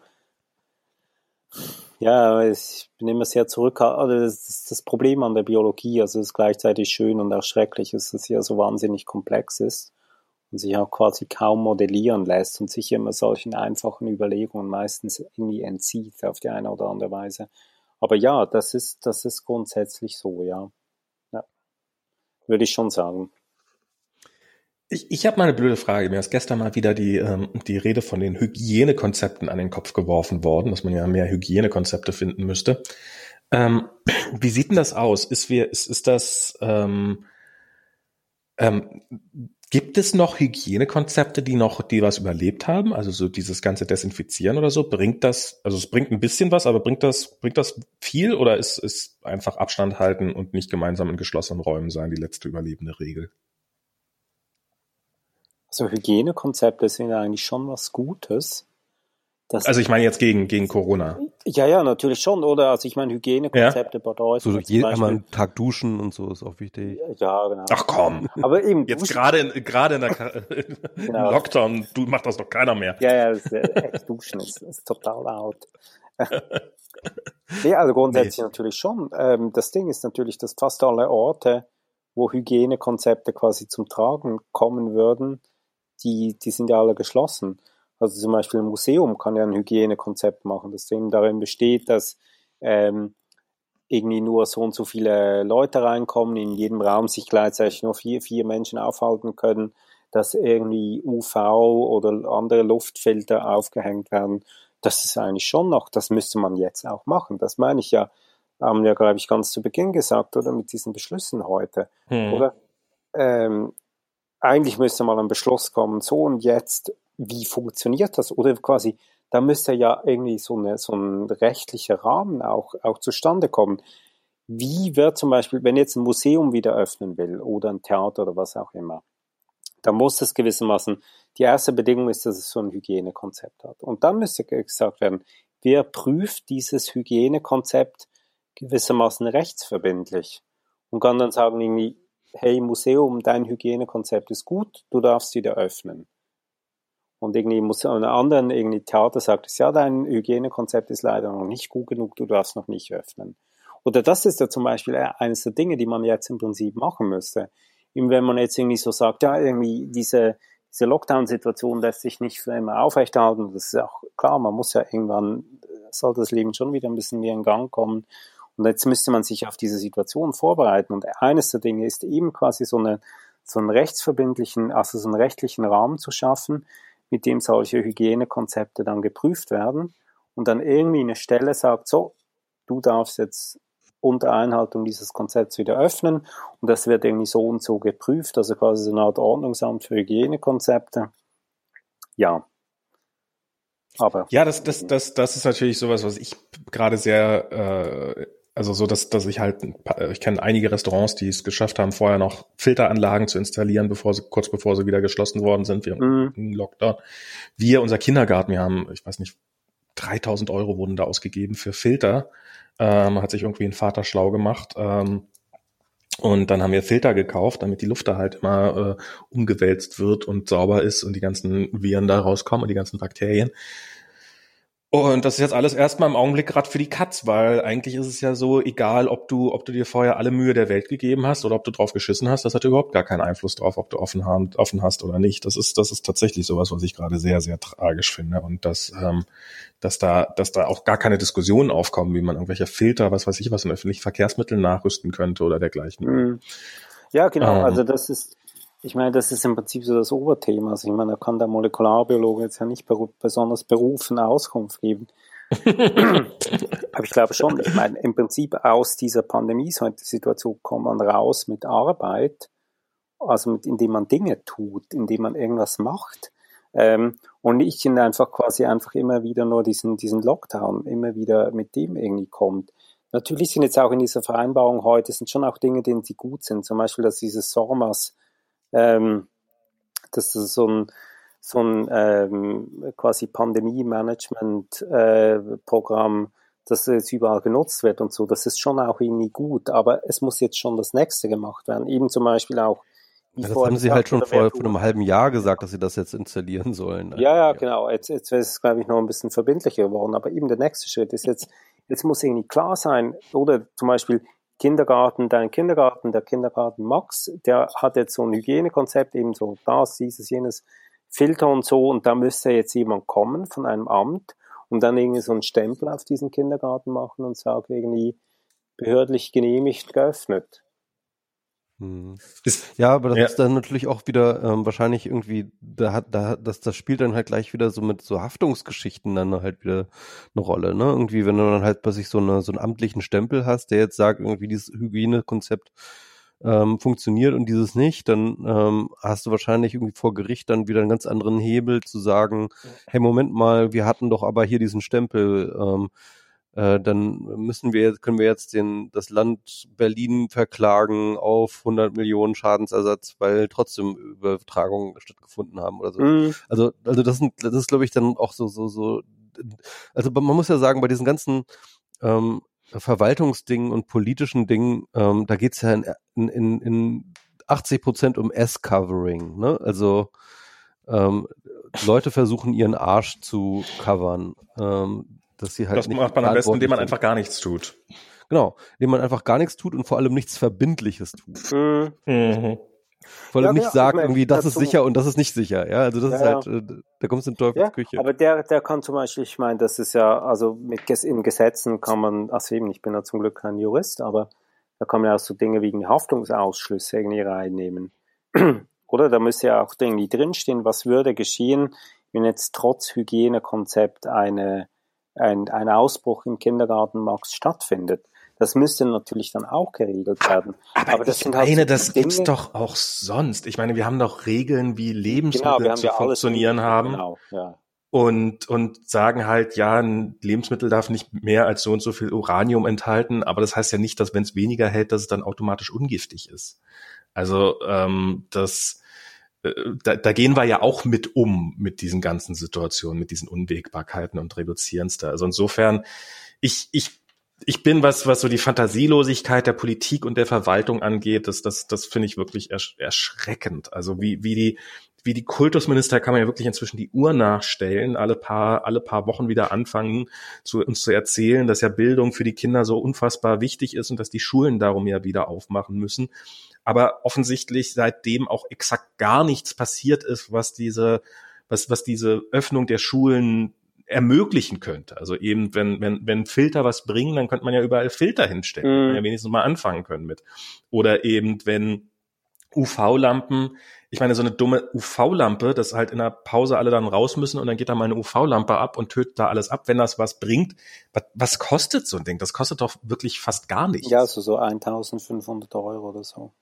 Eine UV-Lampe? Ja, diese, wir haben die bei uns im, ah. in unserem Großraumbüro auch installiert. Ah. Die kosten ungefähr 1500. Okay. Aber ich meine, das ist ja auch, also, weißt du, im Vergleich. Aber auch das ist eine Summe, die, ja, die was sonst so ausgegeben wird, ist das ja auch irgendwie machbar.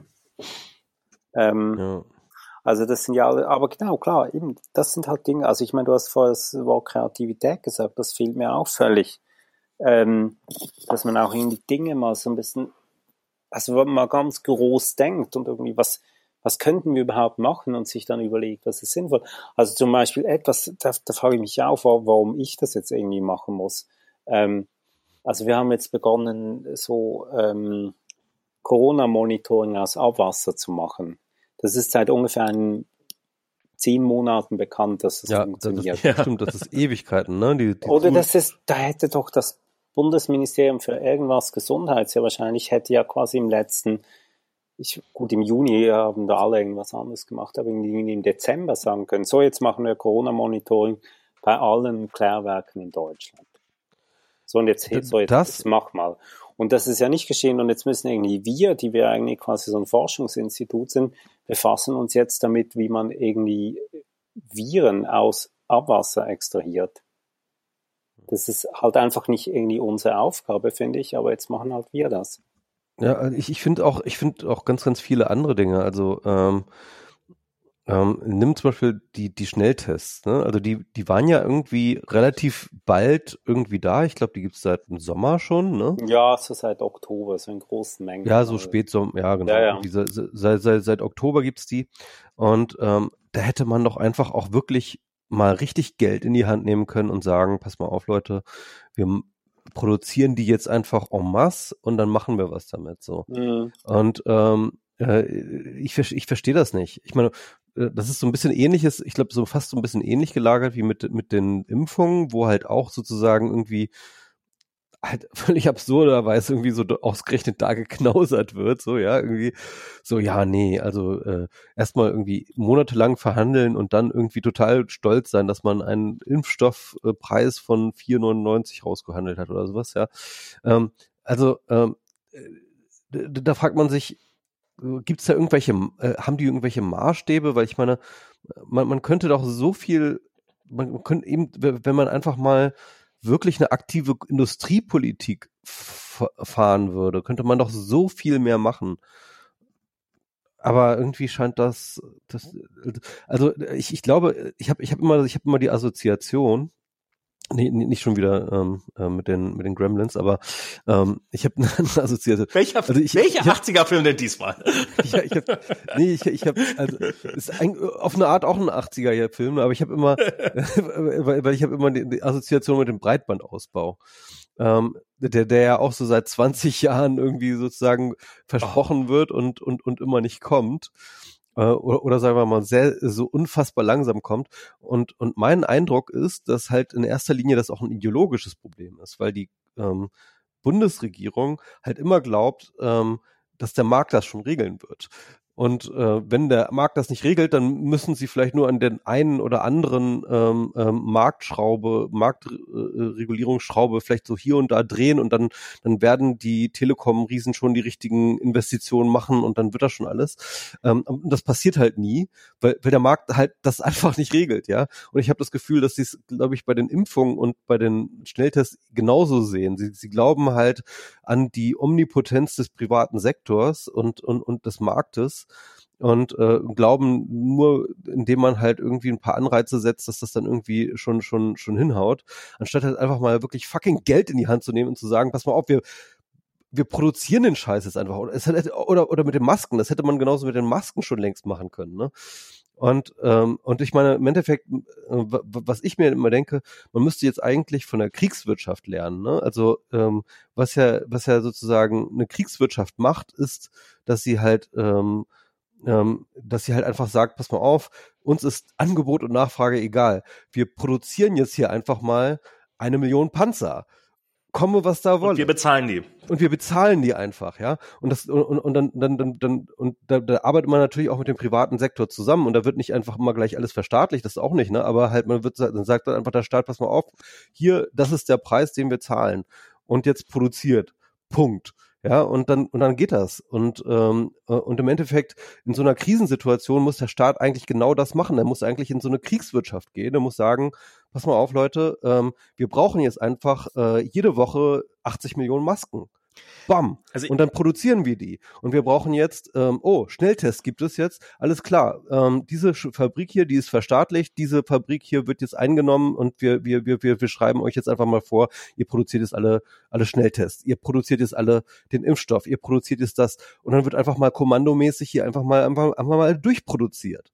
So, und, und ich verstehe nicht, äh, und ich glaube, es ist wirklich so die, diese neoliberale, ähm, äh, die, die, dieses neoliberale Denken, das halt die Politik davon abhält, halt einfach mal zu sagen, was hier Sache ist und, und, und dieses Problem zu lösen. Na, das ist ja, das ist ja, ist ja sogar noch das Gegenteil der Fall. Ich meine, es ist ja einer der Gründe, ähm, also jetzt dürfen ja, jetzt dürfen ja Apotheker dürfen ja jetzt Schnelltests durchführen, wo offensichtlich die Ärztelobby erstmal total dagegen war, dass sie das dürfen, weil das nimmt ja quasi den, den Ärzten Einnahmequellen weg und den Ärzten geht's ja vielen gerade im Augenblick nicht so gut. Und dann ähm, ist es natürlich für die, für die, für die Ärztelobbyisten ist natürlich wichtiger, dass die Ärzte das machen, die Tests, als dass viele Tests gemacht werden. Und darum machen die sich dementsprechend dafür stark und probieren dann die entsprechend die Apotheker madig zu reden. Das, das finde ich ist, ich frage mich, ob das in Kriegssituationen nicht vielleicht auch so kommt. Natürlich, es gibt ähm, immer Partikularinteressen, ne? aber da muss halt genau. einfach irgendwie die Politik klug sein und sagen, was ist denn das Allgemeinwohl? Und das muss halt immer das Allgemeinwohl im Blick haben und sagen, naja, aber, eure Partikularinteressen sind schön und nett, aber wir haben hier eine fucking Pandemie zu bekämpfen. Und jetzt stellt euch hinten an. Ich, ich frage mich ein bisschen, warum man das nicht immer macht. Ähm, ich meine, Klimawandel wäre auch so ein schönes Thema, wo man das, äh, wo man ja, dieses, total, äh, wo man, total. wo man das mal so angehen könnte. Aber, aber das ist, also zum einen glaube ich, dass es, das ich meine, ich habe jetzt, ich weiß natürlich im Zweifelsfall nicht, wie viel dran ist, aber äh, irgendwie ging jetzt rum, dass irgendwo in Süddeutschland, ich weiß gar nicht mehr wo, äh, sind in einem Kindergarten, sind massenhaft Kinder positiv und Erzieher positiv getestet worden. Jetzt hat irgendwie die in der Schule nebenan gibt's auch schon zwei Fälle und die haben dann drum gebeten, doch alle mal durchgetestet zu werden, weil viele der Kinder gehen nachmittags zur Kita in den, in, in den Hort quasi. Und wo dann das Gesundheitsamt gesagt hat, nee, zu teuer. Und ähm, also die werden jetzt deswegen nicht getestet.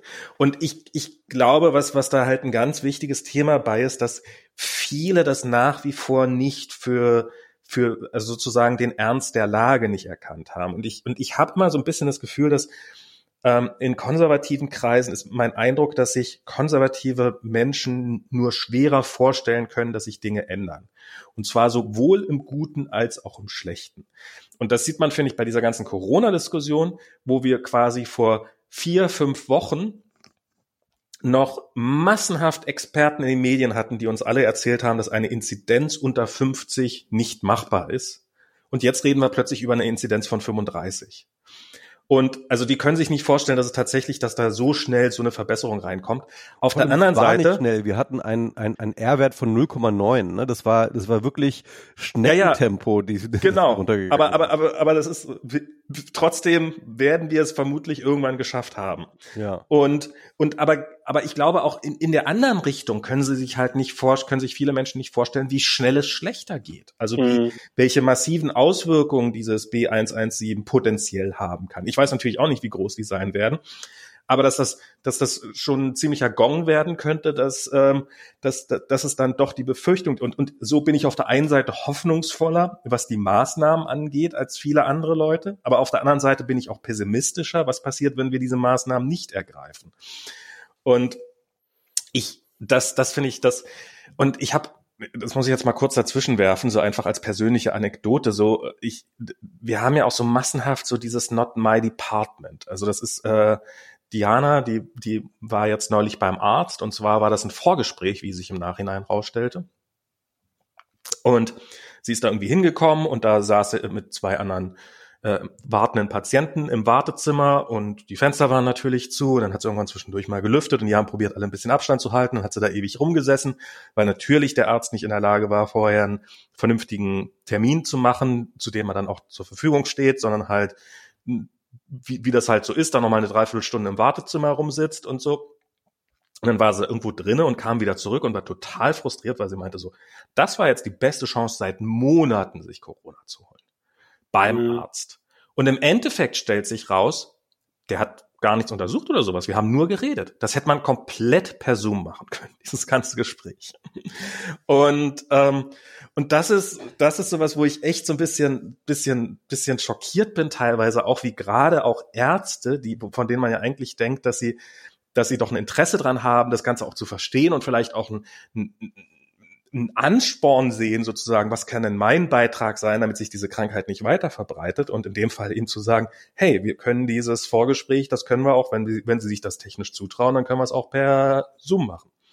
Und was ja eine totale Kleinigkeit wäre. Und das finde ich ist sowas, also so, das ist ja diese Fantasielosigkeit, die ich vorhin ansprach, das ist ja nicht nur die Behörden, sondern es sind ja auch die Leute. Das ist ja auch, äh, das, das, das zieht sich ja durch so viele Bereiche leider durch. Also meine, Ach, ja. meine Hausärztin, ne, wenn ich das mal kurz anekdotisch ja. werfen darf, ähm, ich, ich mag die total, die ist total toll und ich äh, sehr sympathisch. Ähm, aber ähm, deren IT, ne? Also ich sehe das so, also, also ich weiß nicht, was, worauf die arbeitet. Das ist für wahrscheinlich irgendwie so ein 486er XT oder so. Das ist wirklich, das ist wirklich so.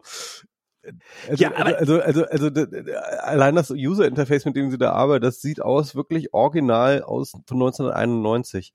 Und ähm, und äh, da, da gibt es auch keine anderen Computer oder so in den äh, und also ich weiß gar nicht, ob die schon mal von Zoom gehört hat.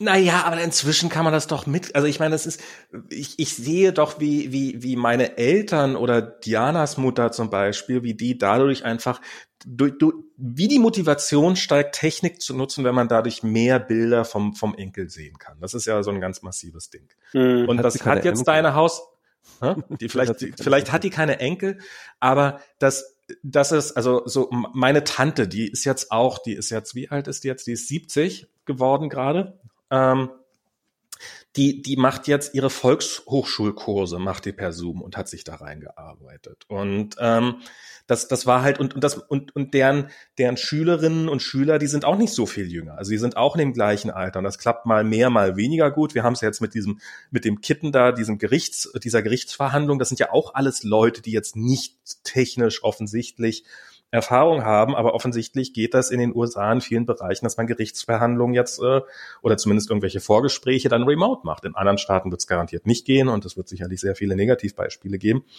Aber das finde ich, finde ich schon irgendwie äh, sehr schade, wie, wie wenig da in dem Bereich, also nicht nur in dem Bereich, aber wie, wie, wie wenig, ja, wie wenig Fantasie, mhm. wie wenig Fantasie daran gegangen wird an das ganze Thema. Und halt so, ja, ist ja deren Problem. Ist ja, ist ja nicht unser Problem. Wie? Ja. Also ich, ich kann vielleicht noch ein Beispiel zu dem sagen, was, was, was Michael vorher auch gesagt hat, quasi mit dieser Ideologiefrage und so. Da gibt es tatsächlich, glaube ich, ein, ein gutes Beispiel dafür.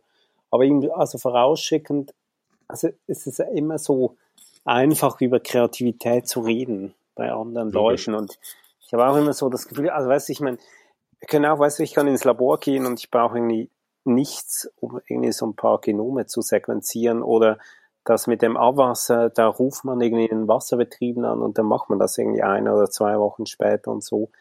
Aber es ist ja dann immer noch was anderes, das dann wirklich so seriös im großen Maßstab und so weiter zu machen. Also das eine von den vielen lustigen Geschichten, die ich ja kürzlich gelesen habe, ist, dass ähm, irgendwo ein emeritierter, also pensionierter, glaube ich, Biotechnologieprofessor, der hat irgendwie letztes Jahr, hat er so seinen eigenen Impfstoff gemacht.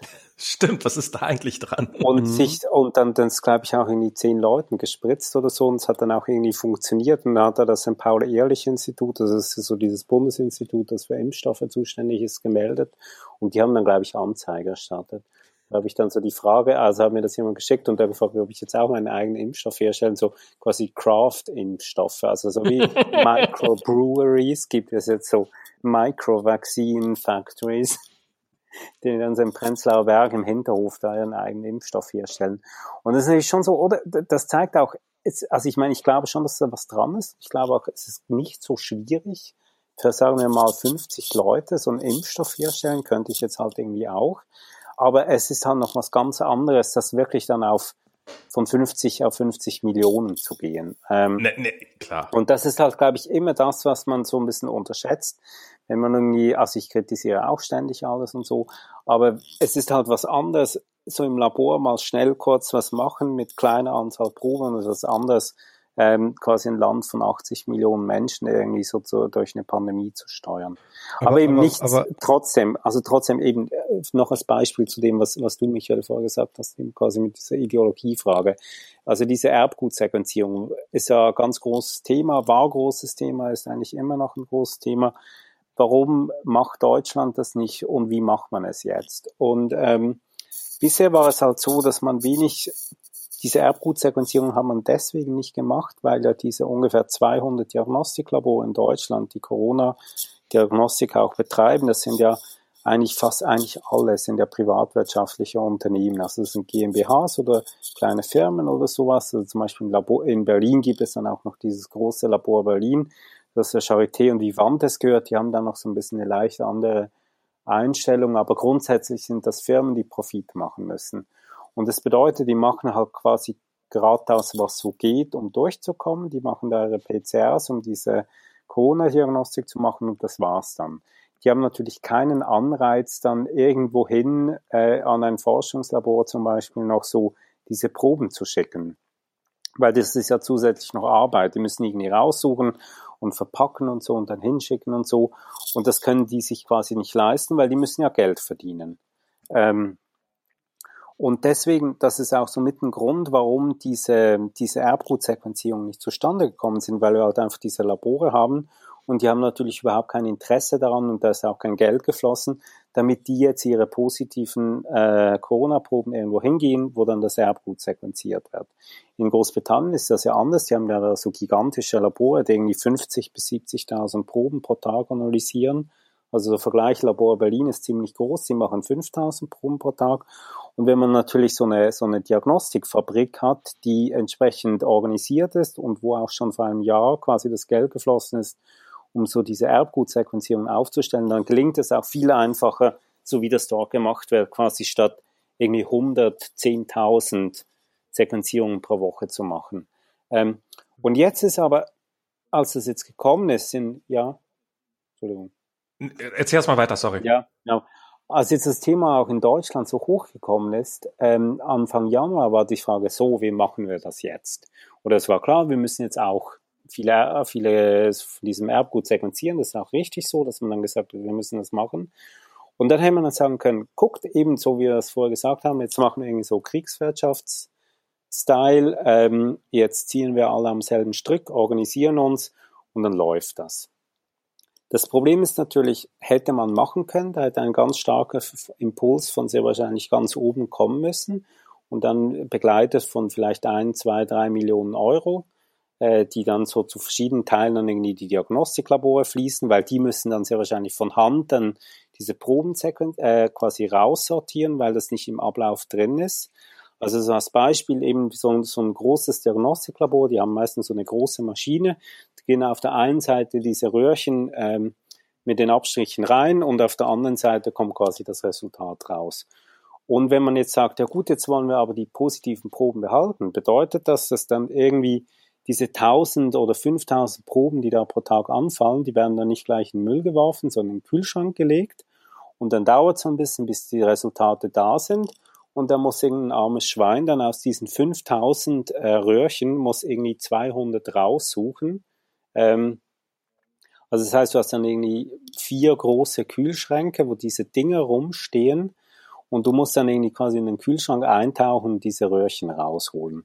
Das ist ein riesiger Aufwand. Deswegen hat das ja auch so lange gebraucht, bis das funktioniert hat. Aber man hätte sagen können, jetzt machen wir das quasi alle gemeinsam. Aber so hat man es ja nicht gemacht. Was man gemacht hat, ist für das Bundesministerium für Gesundheit der denkbar einfachste Weg. Man hat eine Verordnung geschrieben, äh, diese Corona-Surveillance-Verordnung, ähm, wo man gesagt hat, ja gut, also wenn du, äh, wenn jemand ein, eine, eine Erbgutsequenz von einer Corona-Probe an das Robert-Koch-Institut schickt, dann kriegt man 220 Euro. Und wie vorher gesagt, die Diagnostiklabore, das sind Firmen, die Geld machen müssen. Für die ist das natürlich ein Riesengeschäft. Das Problem ist, die Diagnostiklabore haben bis auf wenige Ausnahmen keine Erfahrung darin, äh, so Erbgutsequenzierungen zu machen oder auszuwerten. Auf der anderen Seite gibt es ein Forschungsinstitut oder Universitäten, die das quasi im Hand umdrehen können, die irgendwie, also wir zum Beispiel auch irgendwie eine Woche brauchen und dann läuft das. Aber wir kommen natürlich jetzt nicht an diese Proben ran, weil das Diagnostiklabor sagt natürlich, ich will diese 200 Euro verdienen. Wir können ja auch kein Geld verdienen, so nebenbei gesagt. Also uns würde das gar nichts ja. bringen. Und das bedeutet natürlich auch, die suchen jetzt quasi in ihren Abläufen irgendwie Mittel und Wege, wie sie diese Erbgutsequenzierungen machen können. Und weil das halt nicht zu ihren Aufgaben bisher gehört hat, dauert das jetzt halt in ein paar Wochen bis Monate, bis das ungefähr funktioniert. Und das ist auch mit ein Grund, warum das, ähm, warum das jetzt so lange dauert. Und eben das ist das, was Michael vorher gesagt hat. man hat einfach quasi diese, diese Wettbewerbslogik quasi einfach quasi aufrechterhalten, indem man sagt, ja gut, eben es gibt 220 Euro für jedes, für jedes Virus-Erbgut ähm, und nicht, komm, lass uns irgendwie eine gemeinsame, gemeinsame Anstrengung unternehmen, um innerhalb von irgendwie drei Wochen wirklich tausende Proben pro, pro Woche äh, sequenzieren zu können. Wie, wie ist das denn? Du, du, es klingt so durch, als würdest du das auch eher als Problem des, des Herangehens sehen, als, als der Machbarkeit. Also ich, ich finde, es ist immer so dieses, es lässt sich immer sehr leicht sagen, ja, dann fährt man das halt hoch, dann macht man das halt. Ja, ja genau, das ähm, ist immer das Problem, ja. Das ist ja in der Praxis, ist das ja, und manchmal scheitert es ja auch daran, dass halt einfach die Maschinen nicht da sind, dass die auch nicht so schnell produziert mhm. werden können und so, und dass die vielleicht gar nicht in Deutschland produziert würden und dass die auf die Bundesregierung sowieso scheißen, wer auch immer, wem auch immer immer die gehören und so weiter und so fort. Also da gibt's ja immer tausend Nebeneffekte. Ähm, wie war das denn in Großbritannien? Weißt du das? Hatten die diese, diese Großlabore, die, wo sie das jetzt machen, von denen du gerade gesprochen hast, hatten die die schon vorher oder haben die die jetzt erst im, im, im Laufe der Pandemie hoch? Nee, also die hatten die natürlich schon vorher, weil der da mit diesem NHS, das ist ja so quasi ein zentralisiertes staatliches Gesundheitssystem. Mhm. Ähm, und dazu gehören auch diese Großlabore. Aber die haben natürlich schon auch, äh, glaube ich, im März letzten Jahres haben die, glaube ich, ungefähr 20 Millionen Pfund ausgegeben, um diese Erbgutsequenzierungen aufzustellen. 20 Millionen Pfund klingt jetzt noch nicht viel, ehrlich gesagt. ähm, so im, im, im globalen Maßstab. Nee, das ist auch nicht besonders viel. Oder diese, diese Sequenzierungen sind auch nicht so besonders teuer. Deswegen, also wenn man das so mit auf einem vernünftigen Maßstab machen würde, dann bezahlt man ungefähr Materialkosten 50 Euro pro Stück und dann vielleicht nochmal 50 Euro für irgendwie Personal und so. Und dann sind natürlich 200 Euro ähm, Prämie, ist das ein, ist ein relativ gutes Geschäft. Ich muss, ich muss auch mal ganz kurz sagen, ähm, man hört das natürlich auch jetzt, auch zum Beispiel bei den Impfstoffdiskussionen auch immer wieder, ne, zu sagen, okay, ja, aber es ist alles nicht so einfach, man kann nicht so einfach irgendwie was schnell hinproduzieren und man muss diese Patenten auch nicht irgendwie weitergeben, weil es das heißt ja noch lange nicht, dass man dann auch produzieren kann, weil das ist Probleme, Probleme, Probleme. Und es, ich habe mir dann auch ein paar Artikel da durchgelesen, äh, wo dann nochmal ganz genau ähm, ähm, sozusagen so ein bisschen die Supply Chain durchgegangen ist äh, für mRNA-Impfstoffe, was da alles dazugehört. Wo sind die Flaschenhälse? Und die sind dann woanders. Also, also beispielsweise gab es einen Artikel, der dann mal schön und klar gemacht hat, wie schwierig es ist, diese Lipidhüllen für die äh, für die mRNA-Impfstoffe herzustellen und dann halt diese mRNA da reinzubekommen. Das ist alles ein super komplexer und schwieriger Prozess. Und das glaube ich alles. Ja, das ist alles richtig und das ist überhaupt nicht. Ne? Aber es gibt nichts, nichts, was man nicht durch A, Geld und B, Zeit lösen könnte.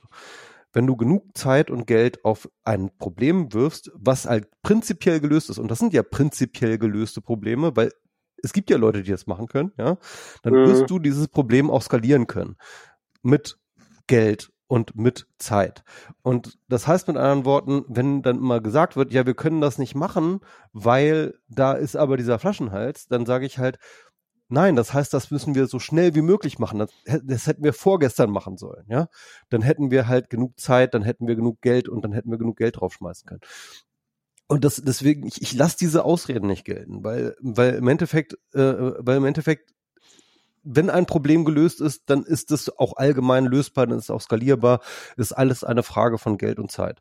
Und deswegen, ähm, ja, fangt heute an, ja, weil ihr gestern nicht angefangen habt, weil ihr vorgestern nicht angefangen habt, dann fangt wenigstens heute an. So, und das, das wollte ich einmal, einmal mal allgemein loswerden. Ja, ja, das ist schon, das finde ich tatsächlich ist sehr, sehr frustrierend in dieser ganzen Pandemie, dass man auf, auf gewissen Ebenen immer noch das Gefühl hat, wir würden ganz am Anfang stehen. Wir führen fast die gleichen Diskussionen, wie wir vor einem Jahr geführt haben. Wir haben, wir, wir sind in so vielen Bereichen nicht weitergekommen, eben, was weiß ich was. Okay, nun wusste man das mit den Filtern nicht von Anfang an. Jetzt weiß man es aber schon eine ganze Weile. Mit den, ähm, äh, die, diese dummen Schnelltests, was was ich alles. Ja. Schnelltests, ja, also ähm, Masken, eben irgendwo irgendwelche UV-Lampen irgendwo hinklatschen, das kann kann jetzt auch nicht so die Welt kosten und und dergleichen mehr. Also wenn wenn wir es schaffen als Kindergarten uns und, und wir sind ja auch nicht der einzige, also ich ich ja, es stimmt, sowas im globalen Maßstab zu machen, so für 80 Millionen Leute oder sowas, ist immer relativ schwer. Mhm. Ich glaube glaube, jetzt ist Michi mal wieder weg gerade. Da müssen wir mal sein Mikro abschalten. Ähm, aber, ähm, aber, aber man hat ja viele Leute, die auf kleiner Ebene was machen können. Und das würde ja schon eine Menge bringen. Und ähm, auch da habe ich von irgendeinem so Fall gehört, wo in irgendeiner Schule wurden halt irgendwelche Filter von äh, Eltern gekauft. Ähm, die haben die auf eigene Kappe finanziert und ähm, dann weigert sich der Betreiber der Schule, die jetzt auch einzusetzen, weil dann müssen wir ja die, wer bezahlt mit denn die Stromkosten dafür? Ähm, und, und, also das ist, ähm, also da, ja, okay. Ähm, das wollte ich jetzt gar nicht sagen, sondern was ich immer sagen will, ist, ja, es gibt viele Probleme, die sind auf kleiner, lokaler Ebene viel, viel besser lösbar aber man muss es dann auch machen und man muss es dann auch gutieren. Und, und wenn, wenn die Leute es machen, dann muss man ihnen auch alle Hilfe geben, damit dann eben genau sowas nicht passieren kann, wie das Beispiel, was ich gerade genannt habe, dass dann der Schulbetreiber sich einfach weigert oder sowas. Und das ist ja doch was, was man relativ häufig hat und das finde ich auch echt, echt schade. Also wenn das halt irgendwie ein Fleischproduzent, der als systemrelevant geht, der kann Scheiße bauen, wie er will. Und, äh, und äh, wenn jemand sein Büro nicht zumachen will, dann macht er halt sein Büro nicht zu. Wohingegen andere Institutionen, die sich wirklich Mühe gegeben haben, ähm, eben äh, was Vernünftiges auf die Beine zu stellen und das irgendwie sich halbwegs abzusichern, die trotzdem genauso in die Röhre äh, gucken wie die wie irgendein Laden, der sich überhaupt keine Mühe gegeben hat. Das finde ich, das finde ich echt traurig, dass wir dass wir Eigeninitiative so überhaupt nicht zu schätzen wissen in, in, innerhalb dieser ganzen Pandemie und auch innerhalb des ganzen Apparates. Ja. Uff. Bin ich, danke, danke, dass du mich. Ja, genau. Also ich, eben vor allem, wenn man so darüber spricht, was kommt als nächstes, ist das natürlich schon. Ja. Oder was sind so die Lektionen? Und ich finde, eine davon, die, die ich wirklich relevant sind, finde, ist ja so dieses Problem, dass wir, dass im letzten Sommer so nichts geschehen ist. Also wirklich mhm. über Monate hinweg man eigentlich quasi sich nicht vorbereitet hat. Und da frage ich mich schon, warum war das so und wie hätte man, was hätte es gebraucht? Äh, weil das ist ja zum Beispiel beim Klimawandel so, oder? Dass man, dass man sich, dass man sich vorbereiten muss, dass man kreativ sein muss, dass man irgendwie Dinge tun muss, äh, wenn's, damit, wenn es dann wirklich schlimm kommt, dass man dann quasi eben vorbereitet ist. Und warum das nicht gelungen ist, warum man da wirklich, also große Teile ich glaube, man muss da schon sagen, der Gesellschaft ist ja nicht nur die Politik quasi einfach so gedacht haben, ja, ist jetzt irgendwie weg. Interessiert uns nicht. Ja, ähm, das ist, das ist, ähm, das ist tatsächlich eine sehr spannende Frage. Also ich weiß ja für mich, wenn ich mich an den letzten Sommer erinnere, wie habe ich mich persönlich verhalten? Was habe ich damals gemacht? Ich habe, ich habe das auch alles deutlich lockerer gesehen. Also ich war nicht entspannt. Ich habe war, war meine Maske weiter aufgerichtet, in, äh, weiterhin aufgesetzt und so weiter und so fort. Aber man war natürlich, okay, es war auch viel leichter einfach draußen zu sein. Aber das war schon alles doch deutlich entspannter, weil auch die Signale die ganze Zeit über so waren, dass es doch relativ mhm. entspannt ist. Und ich finde es ich finde es ich find's nach wie vor sehr spannend, in welchen Bereichen wir unfassbar schnell reagiert haben, aber in welchen Bereichen wir überhaupt nicht reagiert haben. Und ich finde, bei Übermedien ist jetzt halt gerade ein Artikel, ich habe ihn leider noch nicht gelesen, aber geht halt um Streeck. Warum werden eigentlich Experten, die halt wirklich diverse Male einfach Blödsinn erzählt haben, warum werden die immer noch eingeladen von den Medien? Und der Grund ist natürlich relativ simpel, weil sie unterhaltsam sind und weil man äh, Leute nicht danach reinlädt, ob sie recht haben, sondern danach, ob sie unterhaltsam sind. Und wie, wie ist das eigentlich? Ähm, äh, du, du kannst äh, eine Hand heben, wenn du magst und dich dazu nicht äußern möchtest, aber ähm, hättest du äh, so auf, als, auf mich als Laien wirkt es jetzt ja so, als ob wirklich, äh, wenn man das Gegenteil von dem äh, annimmt, was Streeck sagt, dann liegt man nicht ganz falsch. Ähm, äh, äh würdest du das siehst du das ähnlich als jemand, der dann ein bisschen professionelleren Hintergrund hat oder, oder siehst du es schon differenzierter und sagst, naja, der Mann hat schon nicht so oft Unrecht oder der Mann hat durchaus auch mal Recht? Oder ist das einfach wirklich ein, so, so ein Welt, so ein, so ein großer Unterschied? Also Streeck jetzt meinst du ganz spezifisch? Ja, Streeck. ich meine jetzt ganz spezifisch Streeck. Also gut. Also du musst dich jetzt nicht zu ihm äußern, wenn du das nicht Ja, nie, also weißt du, ich, ähm, glaube, da gibt es ja viele so Zusammenstellungen im Internet. Was hat ja, Streeck gesagt und was stimmt nicht. Aber so. er hat ja auch viel anderes gesagt, was genau. dann nicht auftaucht. Ja, also ich habe im Prinzip ja überhaupt nicht verfolgt, was Streeck sagt. Also ich gucke okay. ich gucke ja kein Fernsehen im Prinzip von Talkshows, finde ich ja unendlich schrecklich. Und also ich, ich lese jetzt auch keine, habe jetzt auch keine Streeck-Interviews gelesen.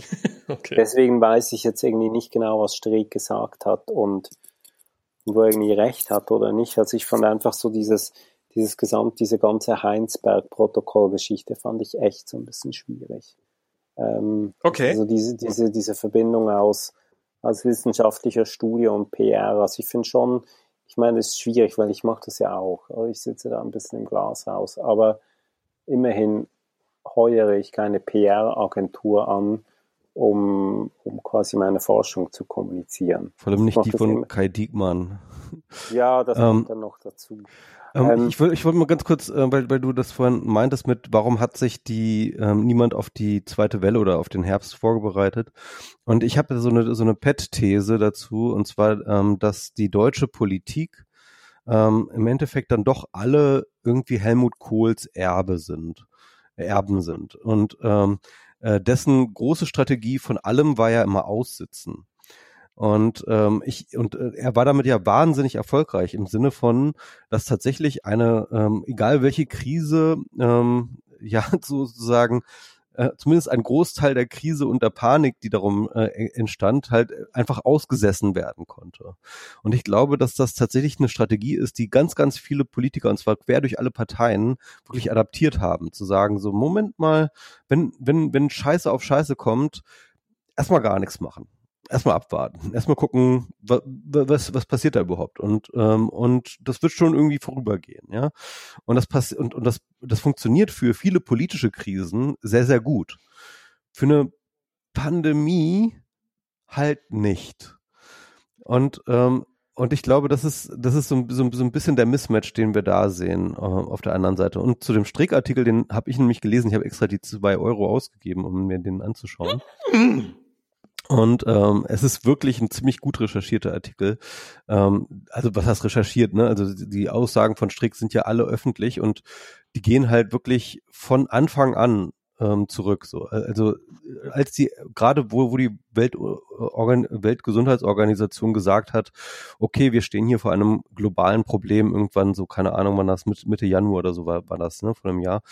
Ähm, ähm, da twittert dann ein Streeck so, äh, ähm, ich halte das für eine, ein, ein, ein, einen falschen Move. Äh, das Ganze wird wahrscheinlich nicht an, äh, wird wahrscheinlich nur eine milde Grippeepidemie sein. So, ja. Ähm, und, und das geht dann sozusagen in einem fort. Also es ist wirklich so ein, ein wiederkehrendes Narrativ, dass er immer wieder ähm, zu jedem Zeitpunkt immer wieder ähm, ähm, alles äh, sozusagen äh, ähm, herunterredet ähm, und es, es wird keine zweite Welle geben und äh, was er nicht alles behauptet hat, ja. Ähm, da, aber auch zum Beispiel solche Sachen wie. Er hat auch gesagt, dass es keinen Impfstoff gibt. Genau. genau, dass es keinen Impfstoff gibt. Also er hat eigentlich in, in allem, was er gesagt hat, hat er sich immer komplett falsch gelegen. Ähm, Genau, das wollte aber, ich aber, aber, der, aber der Witz ist, es, es geht nicht nur darum, dass er falsch gelegen hat. Und das ist, das merkt man in diesem Artikel sehr, sehr deutlich. Sondern auch, dass er über seine eigenen äh, Vorhersagen dann halt ähm, lügt teilweise und sagt halt wirklich so, nee, das habe ich nie gesagt, obwohl das halt einfach on the record ist, was er gesagt hat, ja. Oder dass er halt ähm, und, und, und, und dass er sehr, sehr strategisch kommuniziert. Und deswegen denke ich, also ich habe bei dem Lesen gedacht, so, das ist nicht einfach nur, er ist nicht einfach nur ein schlechter Virologe mit irgendwie ähm, äh, äh einem richtig schlechten Track Record an Vorhersagen, sondern der Typ hat eine Agenda. Der Typ hat eine Agenda, mhm. Und, äh, und das merkt man ja auch, dass er halt eben ähm, äh, wie Emanuel auch meint, halt irgendwie relativ früh mit dieser Diekmann-Agentur zusammengearbeitet hat, dass er zusammen mit Armin Laschet eine Pressekonferenz organisiert hat, ne, mit seiner Heinsberg-Studie, wo halt diese Zwischenergebnisse mit der heißen Nadel gestrickt zu, äh, zusammengesetzt wurde. Auch die Heinsberg-Studie ähm, hatte gravierende Fehler. Also unter anderem haben sie halt ähm, äh, sozusagen die Infektionszahlen äh, bis zum Stichpunkt ähm, aufgenommen, aber dann halt nicht mehr die Tote, äh, äh, äh, äh die, die weiteren Krankheitsverläufe äh, sozusagen nach, weiter nachverfolgt mhm. von, von den Infek Infizierten, die sie halt in der Statistik hatten, von denen halt nochmal und niedrige Todesrate. Genau, genau. Es sind doppelt so viele Leute gestorben, ähm, wie eben sozusagen in seiner Heinsberg-Studie erfasst worden, weswegen er zum Beispiel zu einem viel niedrigeren ähm, äh, äh, äh, äh, Fatality Rate gekommen ist. Also, also es ist wirklich auf allen Ebenen man, man kann schon sagen, es ist Desinformation, was er da betrieben hat. Das ist Desinformation und wahrscheinlich sogar gezielte Desinformation. Und ich habe den Verdacht, dass er heimlich im Bunde ist mit dem Virus. Er wird von dem Virus bezahlt. ja, ja. Nee, der Virus ist seine P Der Virus macht ihm die Haare schön. Ähm, ja, der Virus ja. ist nicht besonders, ja genau. Ähm, Streeck ist der Virus, das Virus. ja, es ist wahrscheinlich, es ist vielleicht, vielleicht, vielleicht, vielleicht ist er auch einfach, hat, hat, hat SARS-CoV-2 eine Möglichkeit gefunden, Gehirne zu befallen und die Leute äh, und die Wirte fernzusteuern und äh, Streeck ist sozusagen so, so, so, so Brain Slug.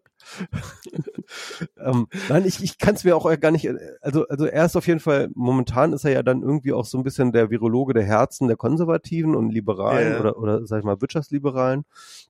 Und ähm, inwieweit das sozusagen ein Effekt ist von seinen ähm, von seinen Auftritten oder inwieweit sozusagen diese Agenda schon vorher bestand, ähm, das ist eine gute Frage. Und ich meine, dadurch, dass er halt irgendwie schon sehr, sehr lange an, offensichtlich von Anfang an schon so eng mit Laschet unter sozusagen kooperiert, ähm, hat das auch ein bisschen so ein politisches Geschmäckle, was ich halt so ähm, interessant finde. Ähm, was ich ähm, ähm, dazu immer wieder betonen möchte, dass das überhaupt keine Rolle spielt in meiner Bewertung und das sollte auch in eurer Bewertung keine Rolle spielen, ist, dass sein äh, Großvater der ähm, Leiter des, äh, äh, des, des, des Werkes der IG Farben auf dem Gelände des Ausch von Auschwitz war. Aber das hat überhaupt nichts mit seinem Charakter zu tun. Da kann er nichts dafür. Das muss man einfach ganz klar sagen. Und das heißt jetzt auch nicht, dass jetzt seinen, dass das jetzt seine Ideologie ist, die er dort vertritt, auch wenn sie natürlich genozidale Züge hat. äh.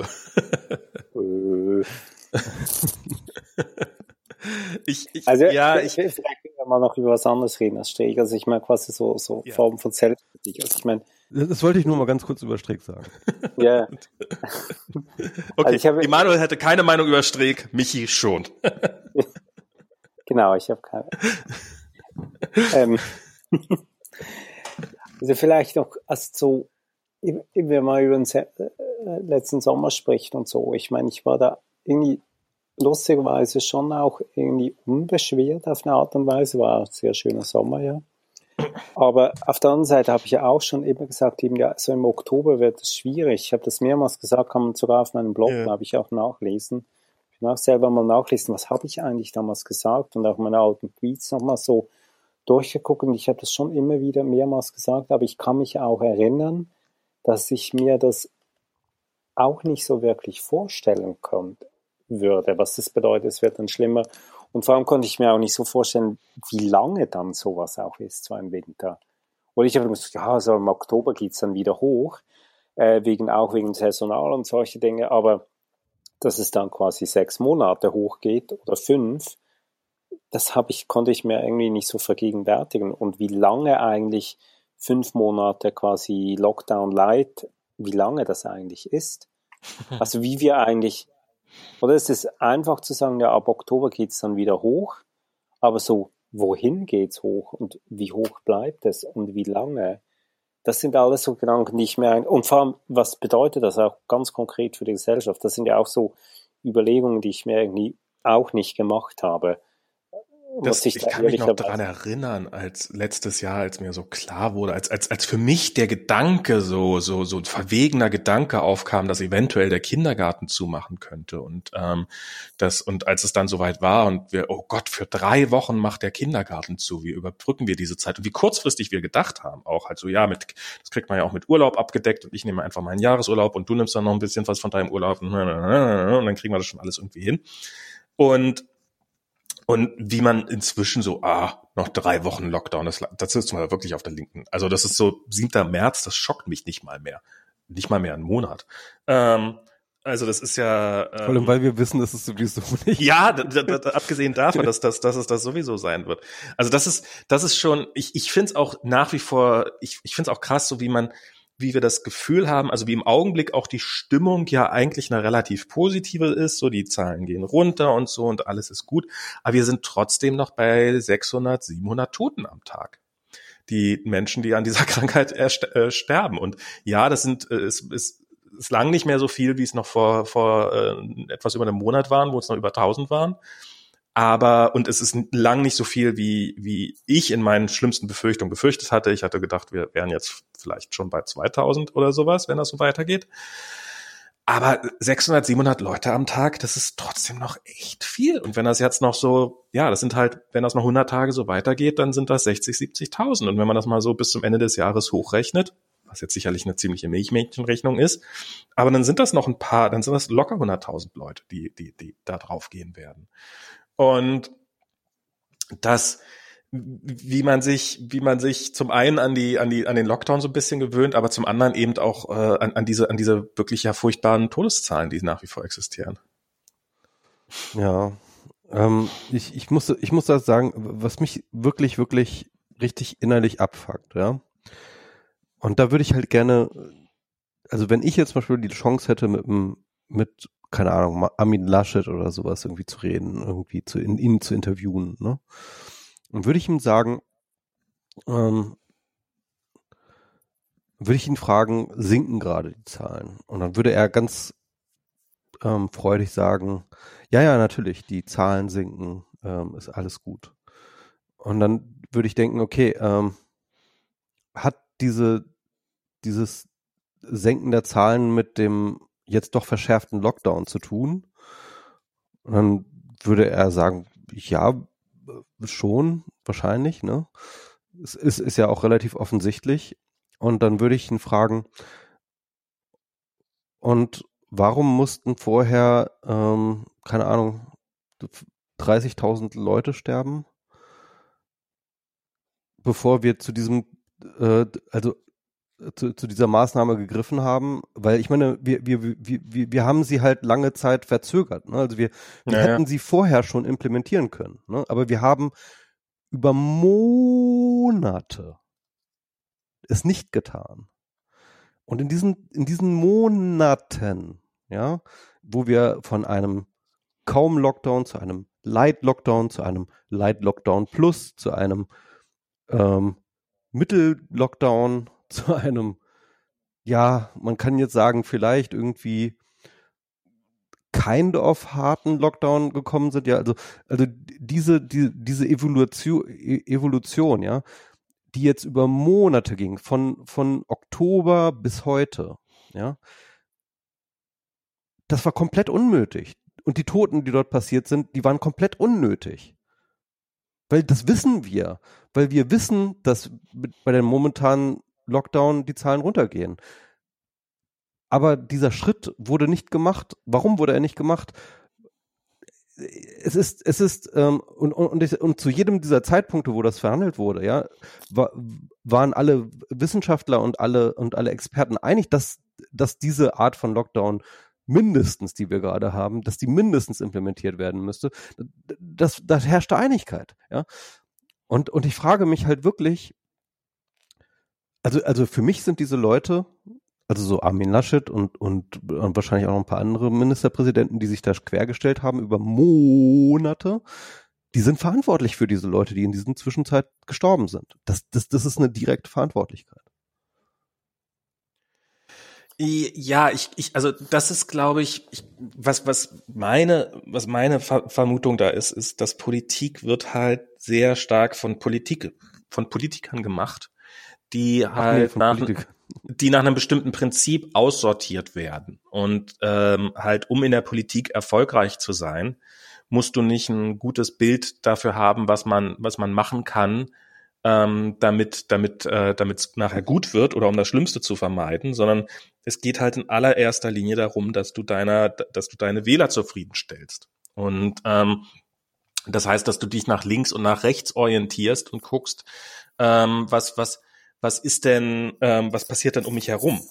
und was wollen denn die anderen und und da halt mitgehst und ich glaube das ist der Grund warum die die Politik dann im Zweifelsfall halt lieber nicht auf die Wissenschaftler hört weil sie halt weil ich glaube viele Politiker tatsächlich einfach ähm, intellektuell nicht in der Lage sind das zu verstehen und damit meine ich jetzt nicht automatisch, dass die, dass die irgendwie doof sind, sondern das ist halt nicht, das ist nicht, das ist nicht deren, deren Denkweise. Wenn, wenn, wenn sie so denken würden, wären sie wahrscheinlich irgendwann in die Wissenschaft gegangen.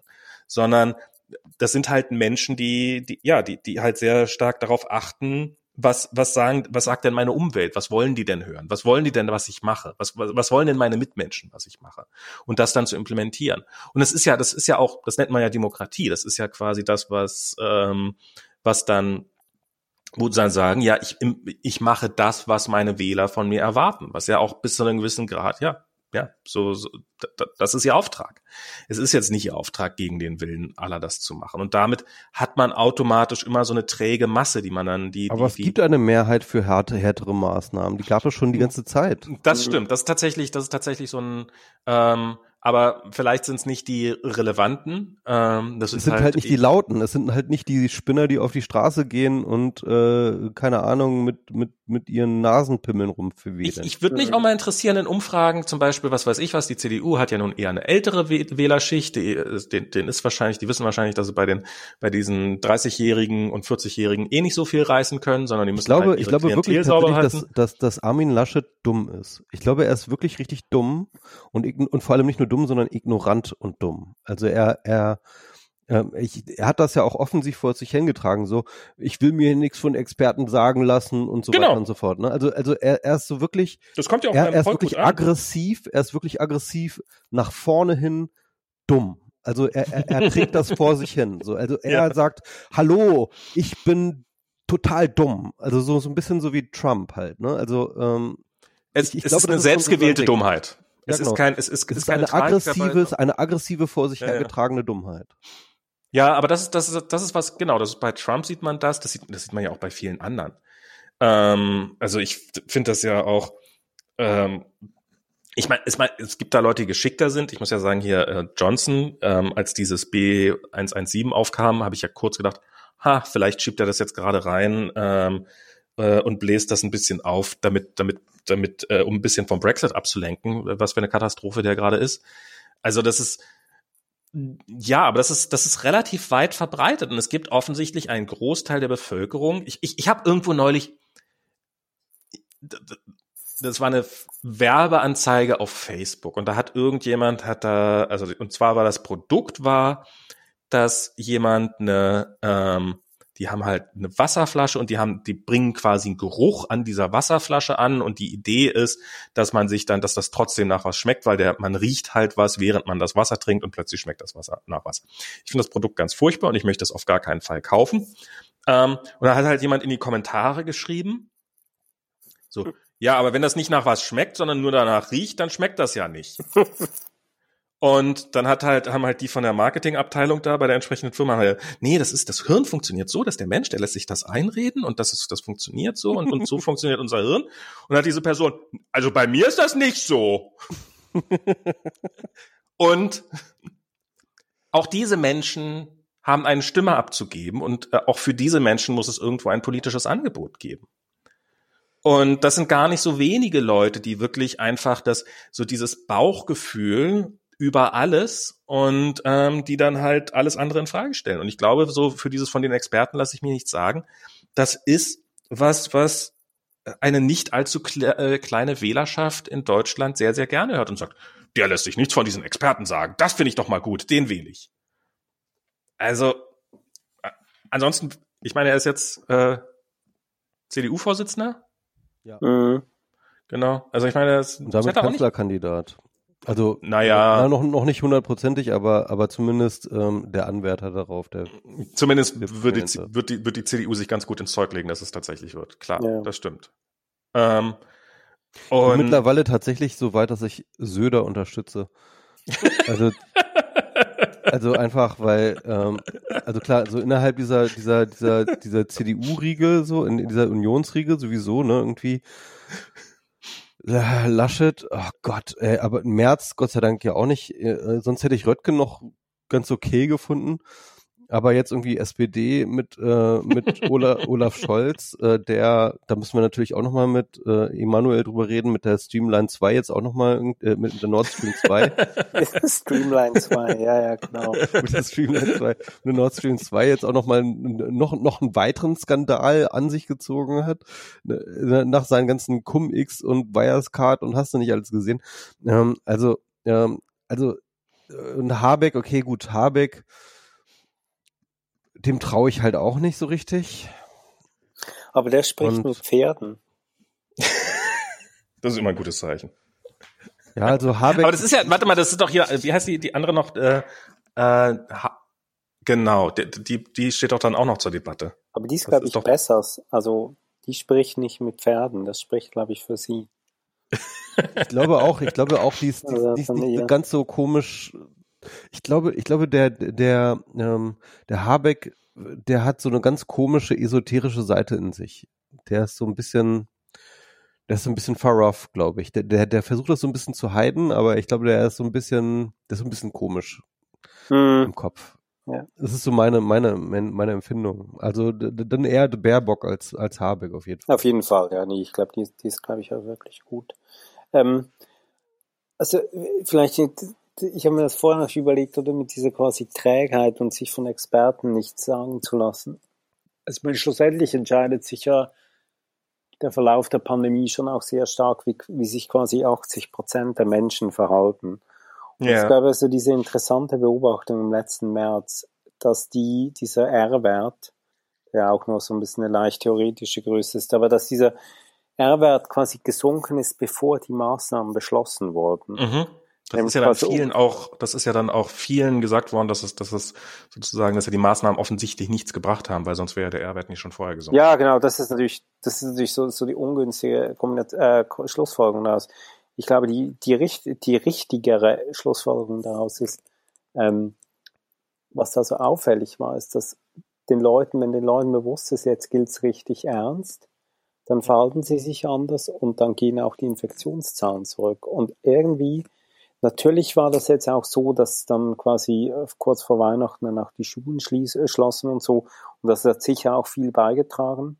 Ähm, dazu sage ich dann gleich auch noch was. Ähm, aber dass sich, glaube ich, einfach bis so bis Weihnachten hin, bis Anfang Januar, haben die Leute gedacht, ja, ist jetzt schon irgendwie Stress und Lockdown und so, aber gerade auch so Dinge wie, wie Großraumbüros, das lief einfach so weiter wie vorher. Und diese, diese Varianten, die dann gekommen sind, so um Weihnachten rum, das hat da, glaube ich, für das Verhalten der Leute und eben auch so Dinge wie Büros und so dann noch einen ganz anderen Schub gegeben. Und ich glaube, das ist ein ganz wichtiger Faktor, warum die Fallzahlen jetzt so gesunken sind in den letzten Wochen. Also das ja. ist, glaube ich, schon wichtig, weil das bedeutet ja auch, was die Politik dann beschließt und Lockdown und so, das ist das eine. Aber doch viel wichtiger ist, was die Leute dann tatsächlich machen. Und, und Nein, ja. Das, aber ja. und dann noch ganz kurz zu den Schulen, weil was ich schon auch wichtig finde, wenn wir jetzt zurückblicken, eben wir sind ja nicht mhm. Monate im Lockdown, sondern im Prinzip drei Monate.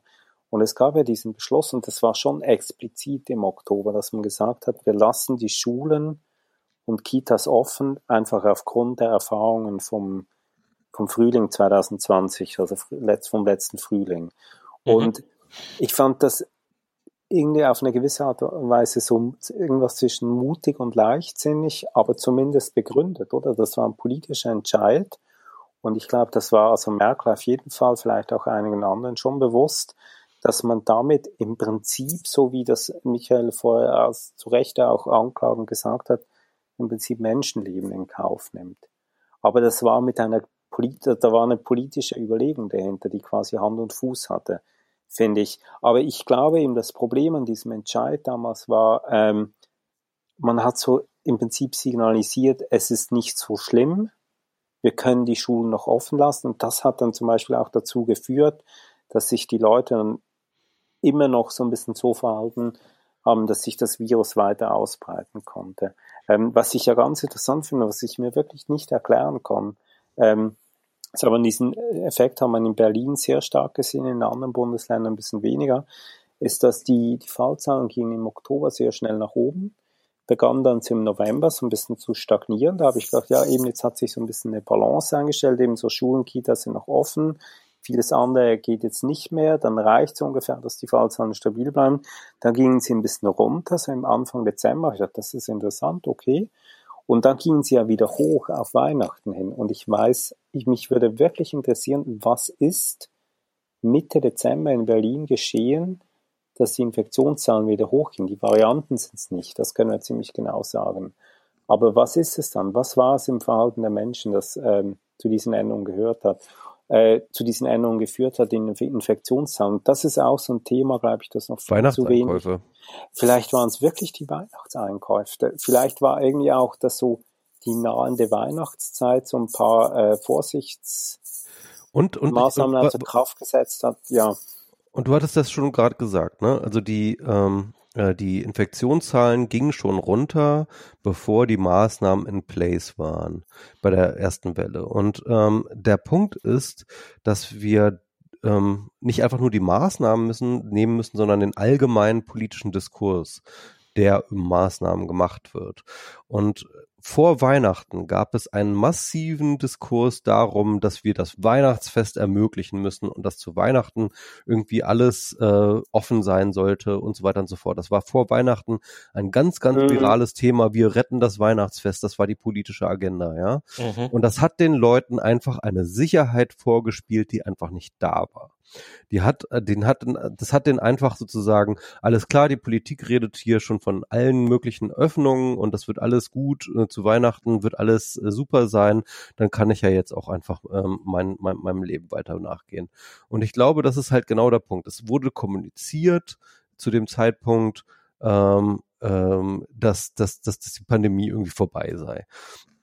Und ich glaube, das, das, das darf man immer, und, und das, das hatten jetzt gerade irgendwie Tim und äh, Pavel in ihrem Podcast jetzt irgendwie schon nochmal noch mal gesagt, dass im Endeffekt sozusagen die Kommunikation über Öffnungen bereits zu Lockerungen in dem, in dem individuellen Verhalten der Leute beiträgt. Mm, ja, dass die das Diskussion um, um Lockerung, im Endeffekt haben sie dann gesagt, im Endeffekt wäre tatsächlich Zensur in einem sehr strengen Sinne von wegen, darüber darf jetzt nicht geredet wird, über Lockerung, wäre eine effektive Eindämmungsmaßnahme äh, in, in, in der Pandemie. Genau, also das Reden über Maßnahmen ist mindestens so wichtig wie die Maßnahmen selber. Naja, ich, ich, also ich, ich glaube, ich glaub, das ist ein zweischneidiges Schwert. Also ganz krass finde ich es bei Schulen, weil bei Schulen ist ja, wenn die gerade nicht zu sind, dann besteht ja Schulpflicht. Das ist ja, also das, das heißt, da kann ich ja nicht mal so ja. eigenverantwortlich mein Verhalten anpassen und mein Kind einfach nicht schicken, sondern da kommt im Zweifelsfall, wenn es hart auf hart kommt, also klar, passiert nicht so schnell, aber da, das ist eine Straftat, ich weiß nicht. Also auf jeden Fall äh, kann ich da echte Probleme kriegen, wenn ich das nicht mache.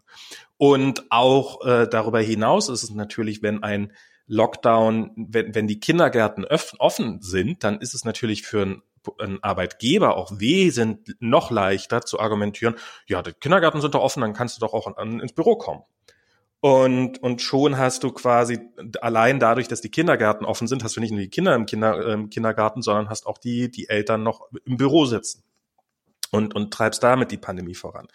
Und das finde ich äh, ist insofern sind da die Maßnahmen schon wichtig, dass man zumindest den Leuten Mittel in die Hand gibt, sich effektiv zu wehren, dass wenn sie, weil es gibt ja viele Leute, die wollen sich ja schützen, aber werden von den Umständen halt gezwungen und ähm, dass man denen dann im Zweifelsfall oder also eben zum Beispiel Arbeitgeber ähm, oder oder oder halt äh, ihrer einfachen Lebenssituation. Und da finde ich es schon lustig, dass jetzt quasi ähm, wenn wenn Schneesturm kommt, dass es dann total klar ist, dass niemand ins Büro geht oder auf Arbeit muss. Ähm, aber wenn draußen Pandemie ist, dann gilt das Gleiche halt nicht. Ähm, das finde ich, ähm, also wenn man vielleicht die ganze Welt rot einfärben könnte während einer Pandemie, dann wäre vielleicht auch den Leuten klar zu machen, so äh, ist wirklich ernst und es ist kein Spaß. Ähm, ja. Also insofern, ich glaube, Maßnahmen sind schon wichtig. Und zumindest eine Aussetzung der Schulpflicht wäre, wäre nötig gewesen, also dass, dass das nach wie vor nicht passiert ist. Und ich finde auch die ganzen Diskussionen tatsächlich gerade um den Bildungsbereich finde ich finde ich katastrophal. Also dass auch jetzt noch darüber geredet wird, dass den Schülern gefälligst der gleiche Stoff reinzustopfen äh, ist, der der auch in einem normalen Schuljahr ihnen reinzustopfen wäre, so als ob irgendeine Karriere eines Tages davon abhängt, ob man jetzt äh, Schillers Glocke auswendig gelernt hat oder nicht. Also so diese diese diese mhm. Absolutheit der Notwendigkeit genau dieses Stoffes, den wir vorgesehen haben, aber keines anderen. Das ist äh, was, was ich nach wie vor echt ja, haarsträubend finde. Das ist schon, das ist sicher schon ähnlich grundsätzlich, aber ich meine, auf der anderen Seite so das Argument ist, dass natürlich die, das, das Argument ist ja quasi ein soziales, oder weil das die sowieso schon große Differenz zwischen den ähm, zwischen den Kindern, die irgendwie aus, äh, aus einem Elternhaus kommen, wo es halt nicht so viel Unterstützung gibt und diejenigen, die aus einem Elternhaus kommen, wo es viel Unterstützung auch im Lernen von den Schulstoff gibt, der wird halt noch größer. Und ich finde dieses Argument, finde ich schon relativ stichhaltig. Aber also gerade so das könnte man doch entschärfen, indem man sagt, na okay, dann lernen wir in dieses Jahr einfach nicht ganz so viel. Dann probieren wir ja, gar nicht so viel zu lernen. Ähm, also die, so, so quasi unsere Kinder, wenn die jetzt schulpflichtig wären, ja. dann würden die jetzt nicht viel weniger lernen, weil irgendwie, ich meine, du bist irgendwie super intelligent und Michael hat keine Kinder. Aber ich meine, du, oder weil wir quasi halt das auch irgendwie stemmen könnten, neben dem, was wir sonst noch so machen, den Kindern noch allerlei beizubringen, aber das können halt nicht alle Eltern. Ja, aber. Also ich kann mir aber, vorstellen, dass viele, nur ganz kurz, ich kann mir vorstellen, ja. dass ganz viele Kinder, die jetzt ein Homeschooling machen und die irgendwie engagierte oder äh, gebildete oder was auch immer Eltern haben, dass sie nicht viel weniger lernen als im Homeschooling. Mhm. Aber andere, die das halt nicht haben, die lernen jetzt tatsächlich viel weniger und die werden schon auch irgendwie abgehängt. Ich finde dieses Argument nicht falsch. Also deswegen finde ich das auch, ähm, es ist halt so ich, ich finde, ich, dass man, dass man irgendwie einfach so nichts gemacht hat mit diesen Schulen, dass es immer noch nicht, ja.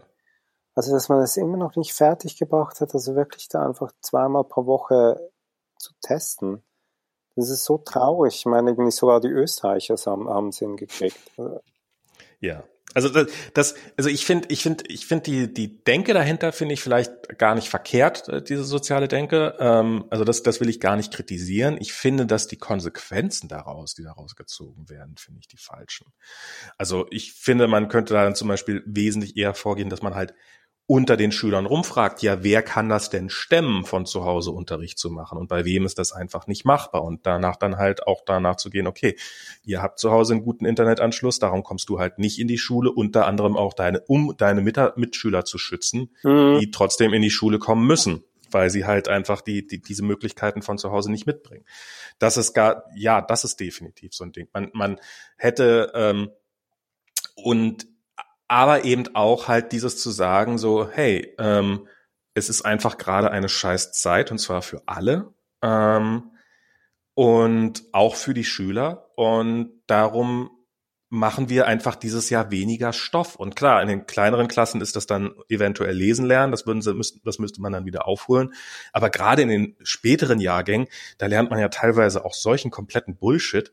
Da ist, wenn das, wenn man das nicht lernt, ist ja, äh, also es ist ja nicht so, dass, dass man dann irgendwo runterfällt hinten oder so oder dann irgendwann mal keinen Job kriegt. Also das, das finde ich so dieses, dieses Argument, mhm. ja, wir, wir zerstören die Zukunftschancen der Kinder. So, ja, die, die werden, wenn die den Dreisatz jetzt nicht lernen, dann lernen sie ihn halt entweder nächstes Jahr oder lernen wie die, wie 90 Prozent der Schüler halt gar nicht. Ähm, hat, hat, hat auch bisher immer geklappt. Und, und, äh, und, und wenn es so wichtig ist, dann, dann, also deswegen wird ja kein Arbeitgeber dann in zehn Jahren sagen, nee, den Jahrgang stellen wir einfach komplett nicht ein, sondern dann werden sie halt, mhm. würde man von ausgehen, dann schon irgendeinen ja. Weg damit finden, damit umzugehen. Also, ja, also ich, ja, das stimmt einerseits, aber ich, also ich finde, alle Argumente, die vorgebracht werden, so über den sozialen Folgen eines länger dauernden, länger dauernden Schulschließung, die finde ich im Prinzip mhm. die meisten davon nachvollziehbar. Deswegen ja. halte ich mich, würde ich mich, also ich werde zum Glück nicht gefragt, aber würde ich Wollen wir nochmal über Nord Stream 2 reden? Ja, Nord Stream 2. gehen wir gleich, äh, würde ich mich jetzt auch so ein bisschen zurückhalten mit der Kritik. Also ich finde, wo man beliebig viel kritisieren kann, ist, dass man eben, das haben wir jetzt ausführlich diskutiert, dass man da zu wenig gemacht hat. Ja. Wo ich mich zurückhalten, zurückhalten würde bei Kritik ist, wenn man irgendwie trotzdem noch darauf beharrt, dass jetzt diese Schulen und Kitas öffnen müssen, weil ich, ich, ich finde diese soziale Problematik, ich finde das schon auch nachvollziehbar. Dann sollte man auch, auch konsequenterweise zurücktreten. Was meinst du? Dann sollte man aber auch konsequenterweise zurücktreten. Ja, also können viele Leute noch zurücktreten. ähm, ich meine, wir müssen uns schon, oder? Die, die Schulen und, und Kindergärten sind im, also im Prinzip seit Mitte, nee, die Schulen sind seit Mitte Dezember geschlossen. Das sind zwei Monate schon. Das ist eine. Das ist, ich habe neulich haben wir schon eine lange Zeit. Kolja hat ein, hat ein, also ein ein anderes Kind, also seinem Kindergarten, ist ein Monat älter, den haben wir auf dem, äh, zufällig auf dem, auf dem Spielplatz getroffen und dann hat, hat halt, habe ich den Vater mal gefragt, so, und wie ist es so? Wie, wie ist Schule? Und, und er meinte so, ja, bisher wissen wir es noch nicht, er war ja noch nie da. Und ähm, das, das ist halt jetzt gerade die Realität. Und ehrlich, ähm, ich gehe im Augenblick davon aus, dass Kolja, der im Herbst eingeschult wird, unter genau den gleichen Bedingungen, also dass auch da wieder dann plötzlich im August oder September alle überrascht feststellen, dass ja Corona immer noch da ist und dass man ja äh, langsam mal eine Überlegung brauchen würde, was, was macht man denn jetzt mit den Schulen? Weil auch diesen Sommer werden wieder alle äh, äh, in, in den Tiefschlaf verfallen und am Ende total überrascht dastehen, dass es ja immer noch Corona gibt. Und das ist, äh, das bringt mich jetzt, also eine, eine andere, eine andere Mutter hat das halt erwähnt, die meinte dann irgendwann, naja, äh, sie hat jetzt mit ein paar Leuten geredet und denen ist allen geraten worden, na, verschieben Sie es doch, man, man hat ja die Wahl. Also. Wir könnten jetzt ja auch sagen, äh, Kolja kommt erst ein Jahr später in die Schule. Und ähm, der wird das halt, der wurde es schon mehrfach geraten von mehreren Leuten. Ja, setzen Sie doch noch ein Jahr aus. Ähm, halte ich jetzt äh, aus Koljas Perspektive für nicht so gut, weil der halt sich schon sehr darauf freut und sowas. Aber ähm, ja, die Realität wird sein, das wird, das wird uns noch bis zum Ende des Jahres äh, begleiten, das ganze Thema. Und äh, diese Normalität, ähm, ob sie jemals wieder zurückkommt, ist ja die eine Frage, aber dass sie jetzt irgendwie nicht plötzlich im Mai wieder da ist, ich glaube, davon, damit rechnet keiner mehr. Ähm, oder, oder kaum noch jemand. Aber ja, ja, dass es da irgendwie nicht möglich ist, längerfristige Konzepte zu schaffen. Ach man, das ist schon traurig. Aber es ist jeder, jeder, jeder, jeder äh, kämpft um sein Hals, jeder, jeder sichert sich selber ab und im Zweifelsfall gar nichts machen, dann kann man halt immer noch sagen, dass es ja alles total überraschend kam und wieder unerwartet. Und ähm, pff, nobody got ever fired for buying IBM. Ähm, also dieses, wenn man einfach das macht, was alle anderen ja, auch was machen, alle anderen machen, dann, dann, dann hat man es ja nicht falsch gemacht. Dann kann es ja nicht falsch gewesen sein. Ach ja. Ja, ähm, Michi, bist du noch ja, da? Ja, ich bin noch da, ich bin noch da, ich bin noch da. Gut. Ich denke ich denk halt gerade, ich meine, natürlich können wir jetzt ähm, Okay, bleiben wir nochmal bei Corona. Mhm. Genau, Nord Stream 2 machen wir dann auch. Nord, Nord Stream 2 muss es gar nicht sein. Ne? Also ich, ich, ich finde, du bist da einfach der Experte, den ich dazu hören wollte, aber ähm, gut, bleiben, bleiben wir bei Corona kurz. Ähm, was ich jetzt denke, ähm, es gab jetzt in der Süddeutschen einen längeren Artikel darüber, äh, was diese Mutanten, ähm, äh, wie es, es gab da so Modellrechnungen von, äh, wie die Mutanten jetzt sozusagen ähm, sich verbreiten, also auf dem aktuellen Stand.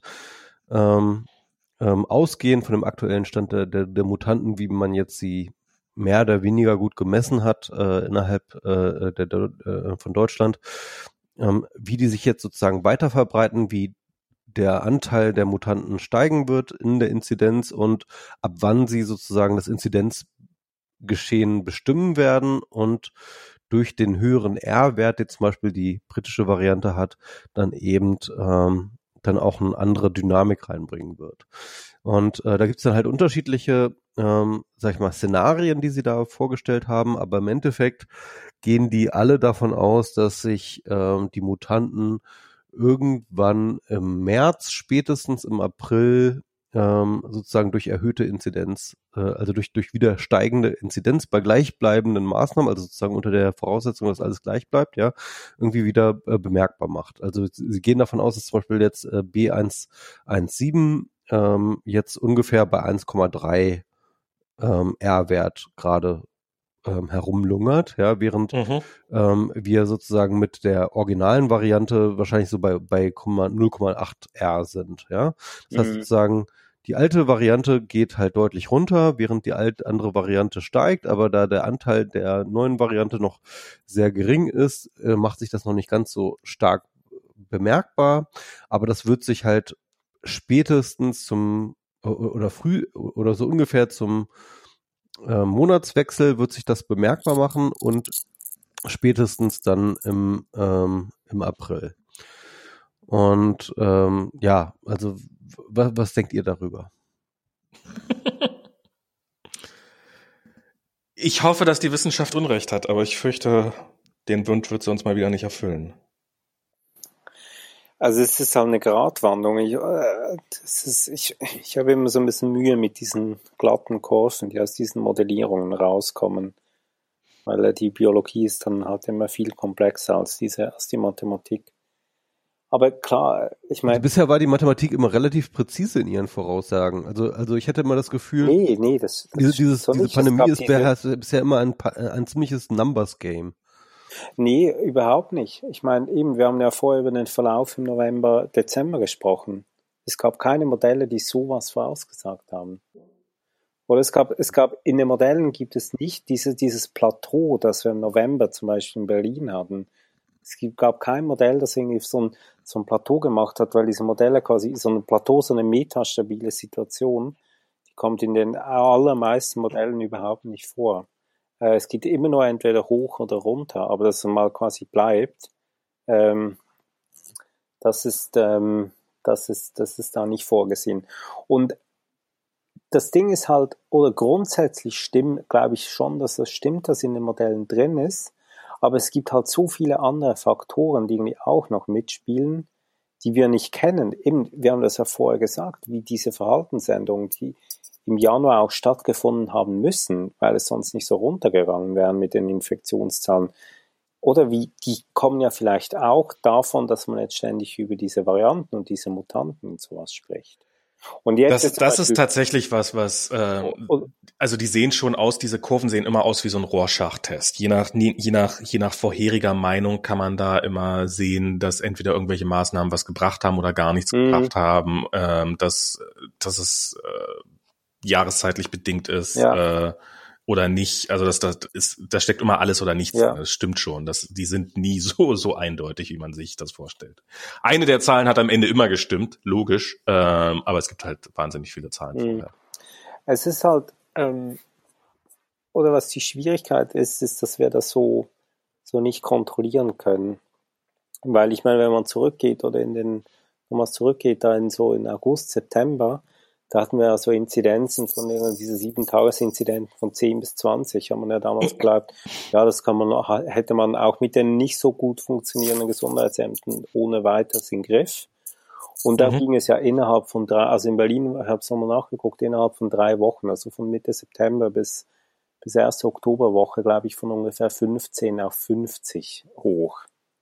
Das ist eine Situation, in der man eigentlich gar nicht mehr eingreifen kann. Oder da kann man gar nichts machen, wenn man jetzt in eine solche Situation reinkommt. Und deswegen ist, glaube ich, sehr wahrscheinlich schon das Vorsichtigste zu sagen, ja, wir sind jetzt wirklich extra vorsichtig, weil wir, wenn wir es dann mal erkannt haben, dass es jetzt wieder problematisch wird mit dieser neuen Mutante, ähm, ist es sowieso zu spät zum Reagieren. Das ist ja das Grundproblem an dieser ganzen Pandemiesituation, dass man es eigentlich immer viel zu spät merkt und dass man es sich deswegen, das ist ja der Grund auch, also das ist ja die Idee von diesem No-Covid und Zero-Covid, dass mhm. man es eigentlich gar nicht, also man kann das Virus im Prinzip gar nicht in den Griff kriegen, weil auch wenn man ganz ausgeklügelte Systeme hätte, sehr wahrscheinlich, also vielleicht mit ganz, ganz ausgeklügelten Systemen ging es ja dann vielleicht, aber auch mit relativ ausgeklügelten Systemen würde man in eine Situation kommen, so im Sinne von, wenn es losgeht, dann kann man es nicht mehr einfangen. Hm. Und so aus dieser Perspektive ist es im Prinzip richtig, eben diesen, diesen No-Covid bzw. Zero-Covid-Ansatz wirklich konsequent weiter zu verfolgen und zu sagen, ja gut, jetzt so diese jetzige Situation, also diesen jetzigen Quasi-Lockdown, dann noch ohne Friseure, weil die gehen ab 7. März, glaube ich, wieder auf. Damit die nee, schon vorher. Anfang März schon, wenn die Ich glaube ich, am 7. März ist. ist die, der, der Friseur, die Friseure. Nee, Friseure machen schon vorher. Der, der Lockdown geht bis 7. März, Friseure aber machen schon vorher wieder auf. Ach so, genau, die Friseure, das ist Punkt 5. Anfang März. Genau, ab 1. März gehen dann die Friseure wieder auf. Das ist ja dann irgendwie aus irgendeinem Grund sehr wichtig. Das ist, das ist mir besonders unangenehm, weil jetzt fällt es nicht so auf, wie unordentlich meine Frisur ist. Und wenn dann die Friseure offen sind, dann fällt es wieder auf, dass ich quasi einfach mit der Frisur so ein bisschen ungeordnet ist, weil dann alle wieder so akkurat geschnittene ähm, Frisuren haben. Ach so, dann meinst du, dann bist du nicht mehr der Einzige, der so eine, äh, also du, du hattest, du hattest. Ja, jetzt äh, super für mich, oder? Quasi jetzt sehen alle so aus wie ich und es fällt überhaupt nicht auf, dass da so viel Unordnung auf dem Kopf ist. Aber, aber danach fällt es dann wieder auf. Deswegen bin ich strikt gegen yeah. Friseuröffnung. Also ich, ich, ja, ja. Aber ich finde ja, ich finde ja, die, die, die Bundesregierung hätte ähm, zu sa sagen müssen, wenn wir die Friseure nicht aufmachen, dann verbieten wir wenigstens Zoom-Konferenzen mit Bild.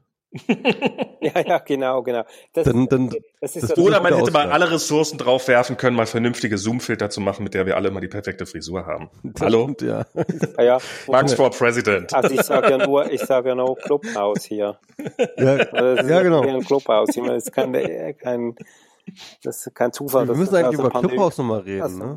Bevor es vorbei ist. Und, und Bevor es vorbei ist. Ja, ja. Äh, ja, aber nochmal zurück. Ja, ich, ich glaube, ich glaube das ist Clubhouse, Clubhouse hat wirklich auch eine, einer der Gründe, warum jetzt, Clubhouse jetzt. so erfolgreich ist, ist, weil es kein Bild hat. Ja. Und die Leute sind total, die finden es total geil, einfach mal irgendwie loslabern zu können, ohne sich darüber Gedanken zu machen, wie sie gerade aussehen. Ja, ja, genau. Vor allem, man sieht sich ja auch immer ständig selber in diesen Videokonferenzen. Und oh, dann denkt man, boah, nee, wie das wieder aussieht, auf diese Haare und nein, und unrasiert bin ich auch und ach. Nee. Hast, glaubst du ernsthaft, dass dich jemand in einer Zoom-Konferenz auch anguckt? Ich weiß nicht, ob das Also meinst man guckt sich immer nur selber an. Ja, wenn sich man guckt, Oder man macht halt was ganz anderes. Also ich, ich gucke, ich, niemand guckt jemand an. Ich gucke mir immer die anderen an und sehe, also ich gucke mir tatsächlich mal andere an und sehe halt einfach, dass äh, die meisten Leute in irgendwelchen Zoom-Konferenzen ganz andere Dinge nebenher machen. Ja, man sieht und, das ja immer so auf den Leuten, wenn so der der, die, die Augen so rumwandern, da merkt man, die genau, auf genau. alles, die machen alles Mögliche auf ihrem Computer, aber nicht äh, oder halt nicht auch aufpassen. so auch so Sachen wie äh, spätestens wenn man einen externen Bildschirm dran hat, wie viele Leute, also wie bei uns hier halt, dann ist halt das äh, die Kamera steckt im MacBook, aber in Wirklichkeit schaut man auf den großen Bildschirm, dann weiß man auch schon immer ganz gut. Ah. Ja, ich muss, ich, ich will an dieser Stelle mal ganz kurz ähm, äh, einwerfen, weil ich darauf sehr stolz bin, dass ich es war, der Emanuel tatsächlich für die Zero Covid Kampagne gewonnen hat als erster oh. Zeichner. Ja. Als okay, wow. Oh. Ja. äh, ich, bin da, ich bin da sehr stolz drauf. Ich habe natürlich viele Leute angesprochen. Also ähm, ähm, ich muss sagen, ich, ich bin sozusagen ähm, auch Teil dieser Zero-Covid-Geschichte gewesen. Also jetzt nicht zentral organisieren, dafür hatte ich keine Zeit, aber ich habe da schon irgendwie relativ am Anfang schon irgendwie mitgemacht und dann auch irgendwie ganz viele Erstunterzeichner rangekarrt, unter anderem auch Julia Reda, da bin ich auch sehr stolz drauf aber eben auch Emanuel äh, äh, Wieler und ähm, das war ähm, und, und, und, und äh, das war mir so ein Bedürfnis, halt auch jemand mit Fachkompetenz da reinzutragen. Und über Emanuel habe ich dann ja versucht, noch andere WissenschaftlerInnen, ähm, die so bekannt sind, irgendwie da reinzuziehen. Was dann nicht geklappt hat, was daran liegt, dass ähm, sie dann ja Streeck einfach nicht antwortet. Nee, eine Woche später halt diese No-Covid-Kampagne dann gestartet ah. haben ähm, was wir zu dem Zeitpunkt nicht wussten. Also ihr wusstet das nicht, ich wusste es ja schon. Du wusstest das schon? Ja, ich bin ja offen mit Melanie Brinkmann in Kontakt, die das ja mit initiiert hat. Ja, ach so, okay. Ähm, ich habe ja, ja Melanie okay. auch gefragt, ob sie bei Zero Covid mitmachen will, aber sie fand das zu radikal. Nee, ja genau, das ist, das ist mich ganz Was ist denn der Unterschied zwischen Zero Covid und No Covid? Genau, Jetzt, wo, ich, wo ich mal zwei Experten da habe. Zero Covid sind so anarchistische Kommunisten-Punks No-Covid sind einfach quasi Mitte der Gesellschaft. Das ist ziemlich präzise. Also, ähm, No-Covid sind die Sozialdemokraten des. Das der okay, Olaf, Olaf Scholz, der. Äh, nein. nee, das ist Zucker. Das der Seeheimer Kreis. nee, nee, nee, nee, nee. Das ist, das ist fies. So Nein, das ist, das ist gemein, das ist gemein. Nee. Ähm, die sind ja schon eher die Netzwerker, also wenn man so im SPD-Terminus bleiben will. Also, also ich sag mal so, der, der ähm, ähm, äh, Zero Covid war schon aus demselben Impuls, glaube ich, entstanden wie No Covid und ich glaube tatsächlich, dass ähm, Zero Covid nie entstanden wäre, wenn No Covid ähm, früh genug am Start gewesen wäre. Ähm, es gab einfach zu dem Zeitpunkt nicht wirklich diese Suppression-Strategie, diese, diese Zero-Covid-Strategie, die, die war einfach nicht auf dem politischen Tisch. Es gab niemanden, keinen mhm. politischen mhm. Akteur, der öffentlich diese Strategie vor, äh, ähm, ähm, ähm, propagiert, hat. Mach, propagiert hat. Ja, also weiß, in, in, diesem Jahr, also es im letzten April war das auch Thema. Das ja, also, also, Im April haben wir das genau so gesagt und das ist dann quasi einfach von selber gekommen. Das war ja das Angenehme damals. Ähm, aber jetzt ging das halt nicht.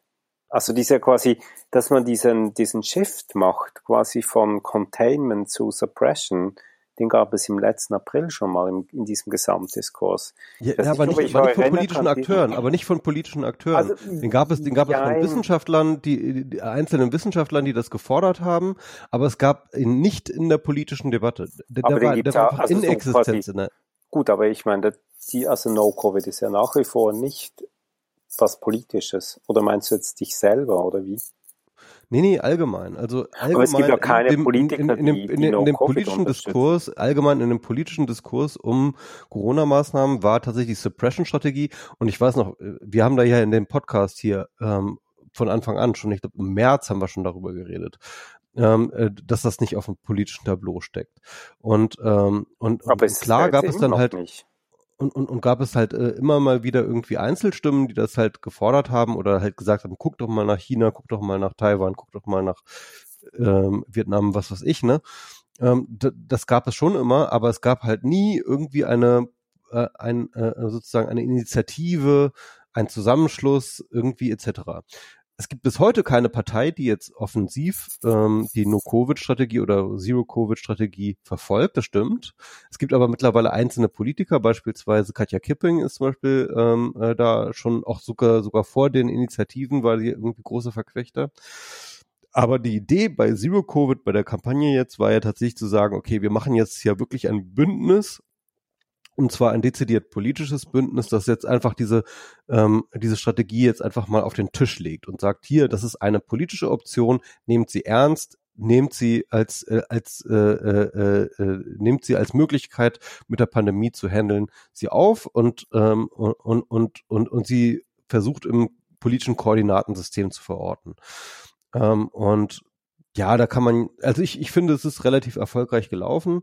Ähm, dann kam dann eben die ähm, aus der Wissenschaft dann eben die No-Covid-Kampagne, die im Endeffekt ins gleiche Horn bläst. Und ich finde tatsächlich die Unterschiede sind übertrieben in der allgemeinen Darstellung, weil im Endeffekt die übergeordnete Strategie ist dieselbe und wo sie sich unterscheiden, ist halt im Endeffekt in den Maßnahmen. Also Zero Covid sagt halt, ähm, wir müssen auch, um sozusagen die äh, Inzidenz halt deutlich zu senken, müssen wir an die Wirtschaft ran. Wir müssen sagen, macht die Betriebe zu, machen wir eine solidarische Pause, wie wir es nennen. Ähm, wir müssen ähm, tatsächlich auch wirklich der Wirtschaft einfach mal sagen, so jetzt ist es auch mal gut und macht die Großraumbüros zu und so weiter und so fort. Und ähm, das ist etwas, wo dann, sage ich mal, die No-Covid-Strategie sich äh, explizit abgrenzt und sagt, ähm, ja, nee, wir müssen dann vielleicht doch nicht alle Betriebe und möglichst doch keine Industriebetriebe und so weiter und so fort, obwohl die auch sagen, irgendwo an bestimmten Stellen, wir müssen ähm, Betriebsstätten äh, möglichst, möglichst schließen und so. Also ich sag mal so, die, ich finde, ich finde, die, die, die Unterschiede sind im Detail, wenn du dich wirklich um den Maßnahmen genau an, äh, die vergleichst, die sind gar nicht so groß, die, die Unterschiede. Ähm, was dann die No-Covid-Strategie, finde ich, aber noch mehr ähm, ähm, macht und noch viel besser macht, finde ich, als Zero-Covid, ist nochmal sehr, sehr dezidiert dezidierte Vorschläge für, äh, für, für, für Maßnahmen zu machen, die dann sozusagen über den Lockdown hinausgehen. Ne? Diese Idee mit den Green Zones, äh, wo man sagt, okay, wir versuchen auf Landkreisebene die Leute, äh, die Landkreise sozusagen in so einen kompetitiven Wettbewerb um die niedrigsten ähm, Zahlen zu bringen, wo dann halt sozusagen ähm, in den Green Zones dann angefangen wird, wieder Lockerungen zu machen und vor allem auch wieder Austausch zwischen den Green Zones äh, herzustellen und so weiter und so fort.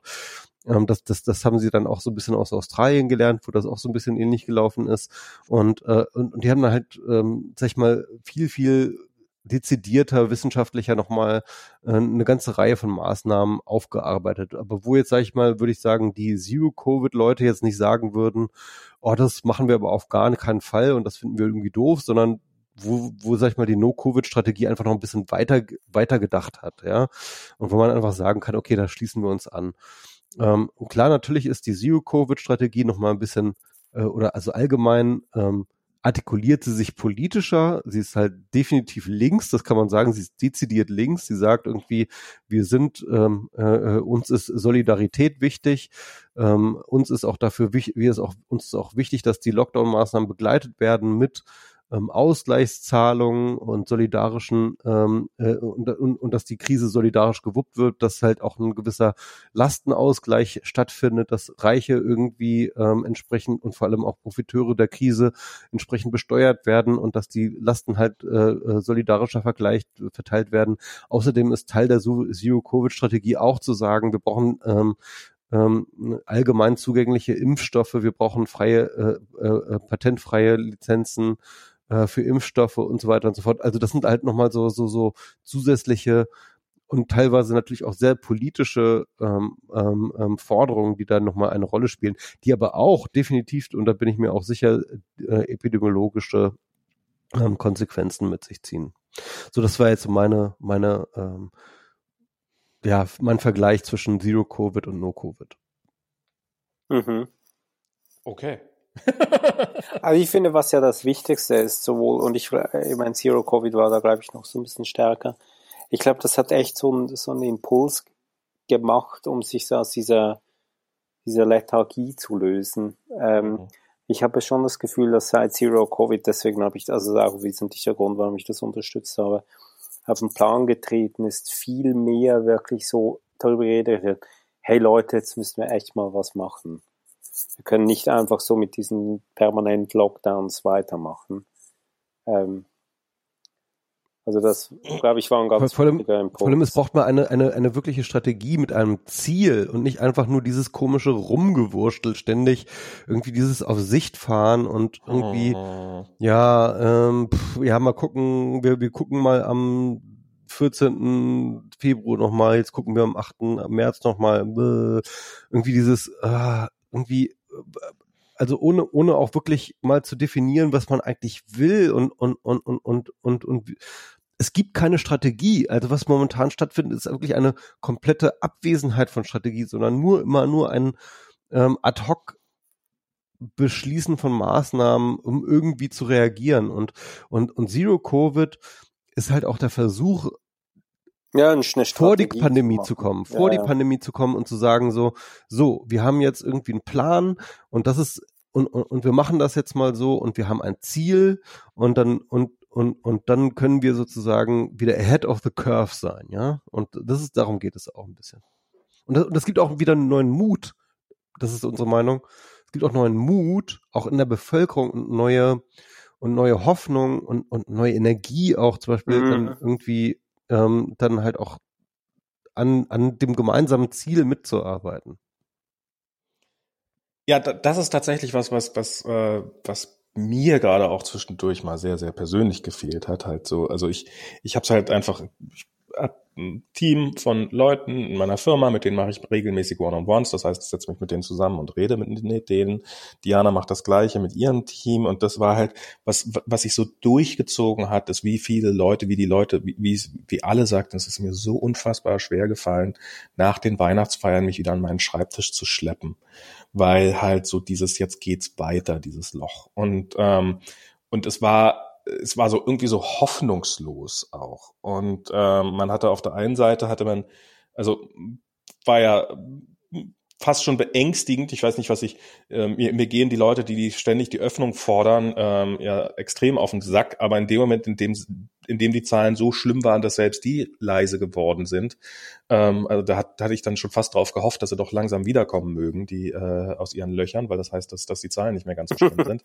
ja. ähm, ähm, und das ist so dieses, dass, dass das halt die einzige Option war auch so lange. Und das wird ja auch nach wie vor so getan, als ob das eigentlich so, ähm, ja, ähm, ent entweder wir öffnen und ignorieren total, dass es die Pandemie gibt, mehr oder weniger, oder ähm, oder wir werden für immer in einem Lockdown sein oder quasi immer, ja, mehr oder weniger für immer. Und dass das ja auch keine Antwort sein könnte. Was, was ja auch nicht sein kann, ohne Frage. Und ähm, dazu sagen, na, wir, wir lassen uns doch die Zahlen mal so weit nach unten treiben, dass wir wirklich, ähm, dass, dass wir auch, äh, dass wir vielleicht das Ganze tatsächlich, äh, wenn schon nicht ausrotten, dann wenigstens äh, massiv ein, einschränken können.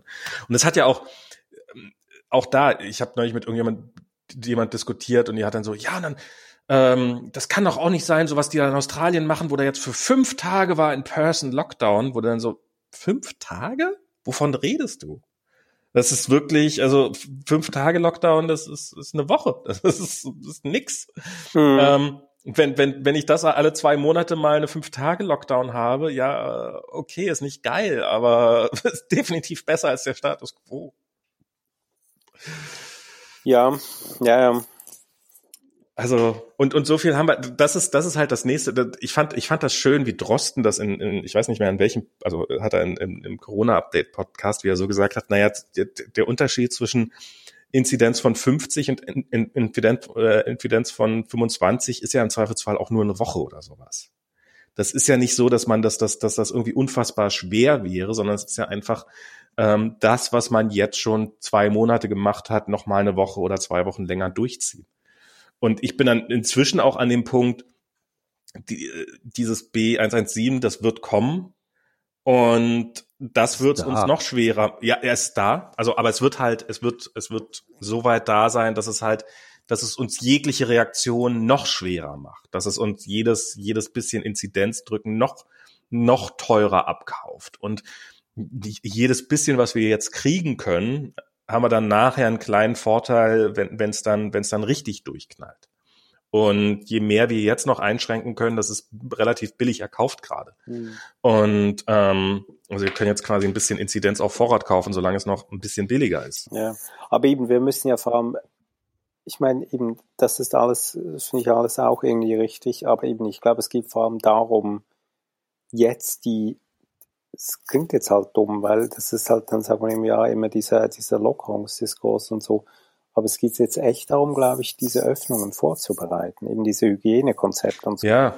Und das ist, das ist halt eben wieder dann so schwierig, weil das darf nicht dazu führen, dass man, dass die Leute jetzt sagen, na, jetzt ist irgendwie alles egal, jetzt reden wir über, über, über Lockerungen, oder? Das ist so schwierig, quasi jetzt sagen, jetzt müssen wir gewissermaßen, was haben wir? Jetzt haben wir Mitte Februar Jetzt müssen wir diese Situation von Mitte März vorbereiten, in der aber bitte wir, im stillen Kämmerlein und nicht öffentlich. Ja, genau, aber das macht es ja, das ist ja so schwierig. Ich meine, du kannst schon nicht, also eben so zum Beispiel Museen oder wie das jetzt dann geht, wenn die Museen öffnen, zum Beispiel mit dem März, das kannst du halt nicht alles im stillen Kämmerlein. Weißt du, ich, ich denke die ganze Zeit an Irland, ne? Irland. Irland hatte ja so einen ziemlich harten Lockdown ähm, im, ich glaube, äh, Oktober, November ähm, weil denen die Zahlen ziemlich in, in, die Höhe gegangen ist und dann haben sie einen wirklich richtig harten Lockdown gemacht.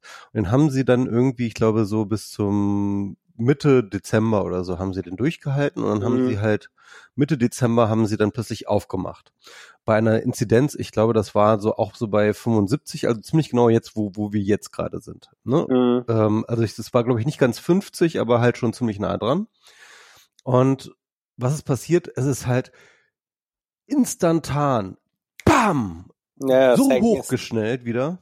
Senkrecht ähm, hoch, ja, ja. Senkrecht hoch. Und das war noch zu einer Zeit, wo die, die, die britische, also die, die B117, die, die war damals noch irgendwie auch noch relativ gering in Irland.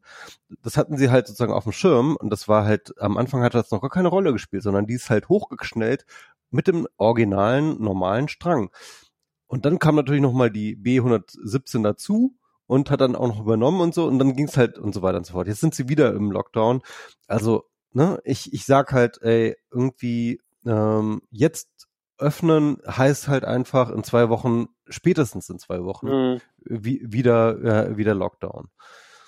Ja, genau. Aber eben, Irland ist ja auch ein gutes Beispiel. Ich meine, die Zahlen waren ja gigantisch. Das war so krass, wie das ja wirklich senkrecht hochging ja. in der zweiten Dezemberhälfte. Aber ja seit dann auch wieder sehr, sehr schnell runterging, trotz dieser neuen Variante. Und das ist ja jetzt nicht, glaube ich, nicht so. Ich glaube, das sind teilweise sogar auch irgendwie Kindergärten offen und sowas. Das ist ja nicht so, so quasi der, also so der, das ist ja nicht mit Ausgangssperre oder sowas. Also ich meine, Irland funktioniert eigentlich immer noch. Und das da ist muss das, man echt sich nochmal genau anschauen, was sie da machen. Muss man sich genau anschauen. Und das ist aber wirklich die Frage, und das ist eben so der Punkt, der mir ein bisschen fehlt, zu dieser Überlegung, warum sind die Fallzahlen in Irland trotz B117 mit sehr wahrscheinlich deutlich besserer Übertragbarkeit, warum sind die trotzdem so schnell runter? Was macht diesen Unterschied aus? Und das finde ich, ne, und ich glaube eben, dass, und deswegen, ja, wir haben die, ja die haben teilweise auch ganz glaube, kreative ja, Lösungen. Also beispielsweise ja, ja, genau, also den, den öffentlichen Verkehrs Nahverkehr haben sie da irgendwie ähm, reglementiert, dass sie sagen, irgendwie es darf nur ein Drittel die Busse besetzt werden, solche Sachen. Ne? Also sie ähm, sie sind dann auch wirklich irgendwie überall in die ganzen Details des, äh, des Lebens und haben dort halt äh, irgendwie nach Lösungen gesucht. Also das ist, glaube ich, so ein bisschen auch gut. Das ist richtig. Und, und das ist etwas, glaube ich, was man jetzt irgendwie auch ja, es ging halt darum, solche Dinge zu lernen und irgendwie umzusetzen, alles mögliche. Und das ist halt, ja, ist halt das, was so schwierig ist. Und eben, ich finde, man muss jetzt, man muss jetzt über diese, also man muss jetzt über diese Situation ab mit dem März sprechen. Das ist im Prinzip das, was wir jetzt machen müssten. Wir müssen das jetzt vorbereiten, aber auf eine Art und Weise, die nicht dazu führt, dass wir jetzt schon wieder dass jetzt schon wieder diese Verhaltensänderungen eintreten, die dazu führen, dass sich das Virus wieder ausbreitet. Und eben, aber da kann der Molekularbiologe quasi nichts dazu beitragen, wenn man sowas macht. Das ist eher eine aber ich glaube, das muss man wirklich äh, vorbereiten, aber eben nicht drüber sprechen. Ich glaube, das müsste man in dem Sinne vorbereiten, dass man tatsächlich anfängt, Filter in die Schulen zu bringen und im großen Stil ja. Filter zu kaufen. Das man kann man, ja relativ so leise. Codewort brauchen. Nord Stream. Man Genau. Wir müssen jetzt Nord Stream 2, 3 bauen. Wir müssen jetzt und, Nord Stream 3 bauen. Und ehrlich gesagt, ich habe im Oktober habe ich so große Hoffnung drauf gesetzt, dass wir alle Schnelltests haben werden, die wir jeden Morgen einfach machen und jeder von uns macht jeden Morgen einen so einen dummen Schnelltest und guckt nach und wenn er dann brav negativ ist, was an 99 Prozent der Fälle sein wird, dann geht man seinem Leben nach oder zumindest relativ weit seinem Leben nach und wenn dieser dumme Test anzeigt, dass, äh, dass du äh, positiv bist, dann rufst du halt deinen Arzt an. Oder was auch immer und bleibst erstmal zu Hause. Ich habe übrigens, ich habe übrigens Schnelltests bei mir, ne? Und ich, ähm, ich, ich habe, ich habe die jetzt auch schon ein paar Mal verwendet und so, aber ähm, ich habe die eigentlich jetzt äh, gehortet, weil ich dachte, okay, wenn ich jetzt hier, dann kann ich jetzt auch so Besuche empfangen, ne? Wenn ich jetzt yeah. sage, okay, ähm, Leute kommen zu mir und dann sage ich ihr, Leute auf, kommen zu dir. Hast du jetzt Leute im Plural gesagt? Ja, also äh, so nacheinander, ne? Also nicht irgendwie äh, gemeinsam, aber halt irgendwie, ähm, ich also bei dem Wetter will man auch manchmal Leute vielleicht nicht nur draußen treffen. Und dann kann man halt, irgendwie habe ich mir gedacht, kann man dann halt so Schnelltests machen. Und ähm, das habe ich dann auch auch jetzt zum Beispiel einmal schon gemacht, ne? Eine Freundin von mir kam halt vorbei und dann ähm, äh, hatten wir überlegt, ob wir halt äh, spazieren gehen, dann hat es aber den ganzen Tag geregnet. Und dann haben wir, haben wir gedacht, okay, machen wir drin. Und dann machen wir halt irgendwie Schnelltest. Und dann haben wir tatsächlich irgendwie sozusagen, gleich als sie kam, haben wir dann Schnelltest gemacht und ähm, ja, beide negativ. Und dann konnten wir halt irgendwie einen gemütlichen Abend machen. Und dann hatten, äh, ich hatte jetzt aber auch mehrfach ähm, von anderen Leuten Besuch. Und dann hatte ich das mal angeboten, aber weil das ja auch tatsächlich so unangenehm ist, ne? Also machst du dir das, das auch nicht selber oder wie? Genau, habe ich dann auch bei mir selber. Also im Hals. Mhm. Ist im Hals drin. Oder in der Nase. Äh, in der Nase mache ich das dann immer. Also bohrst du so richtig rein, bis du das Hirn kratzt. Genau, also du, du musst es ja so reinstecken ja, in die Nase und dann halt irgendwie, ähm, wenn du denkst, äh, das geht nicht mehr, immer noch weiter, bis du halt einen gegen die Wand stößt. Und, und, ähm, und machst du das den Leuten deinen Besuch dann selber oder mach also nee, nee, die, nee die, ich, ich erkläre denen das nur, wie das geht. Okay. Und dann, Ja, genau. wow. Tough. Ähm, beziehungsweise die wissen das meistens auch, weil sie schon irgendwie selber äh, schon mal einen Test gekriegt haben, irgendwie zu, sei es ein PCR-Test oder irgendwie was anderes. Äh, Die, die funktionieren ja alle gleich. Und äh, jedenfalls was die Probenentnahme angeht. Und ähm, ja, also das ist halt, ähm, ja, oder ich mache das halt unter Anleitung. Aber, aber, aber wie gesagt, ich, ich bin gar nicht so oft dazu gekommen, weil viele Leute dann sagen so, ach nö, das, das muss jetzt gar nicht sein. Und dann bin ich natürlich dann auch nicht so, dass ich dann darauf dränge. Und ähm, ja, und dann denke ich mir halt irgendwie so, one-on-one ist das Risiko jetzt auch nicht wahnsinnig groß, selbst, äh, selbst bei dieser Inzidenz. Und ähm, ja, und dann, dann, dann mache ich es dann doch nicht irgendwie. Ja. Ja, aber das wäre halt, wenn man Tests, also da hätte man ja, es, es gibt ja Google-Tests wohl schon die ersten. Ähm, es gibt ja wohl für Kinder, überlegen sie ja, dass man quasi so ein Lolly hat, dass man so ein Lolly runterlutscht und wenn der Lolly alle ist, dann ist genügend Material drauf. Und so eine äh, der dergleichen mehr, was dann auch funktioniert, aber so, so, so ein Google-Test, da, das ist was, wo man dann auch mal wieder ein bisschen Geld in die Hand nehmen könnte und sagen könnte, na ja, das, das, wenn wir den halt in großen Mengen produzieren und den dann auch abnehmen können und der dann funktioniert und dann beschleunigen wir, also muss man jetzt, ähm, und dafür sorgt, dass die Leute das haben können, ähm, dann, dann könnte man ja über viele Dinge schon ganz anders reden plötzlich. Aber das passiert ja auch nicht. Das ist irgendwann mal angekündigt worden. Das sollte bis Ende Januar, war das irgendwann mal angekündigt, sollten die dastehen als, ähm, ja, dann werden wir irgendwelche Schnelltests haben. Das ist dann irgendwie wieder zurückgerudert worden.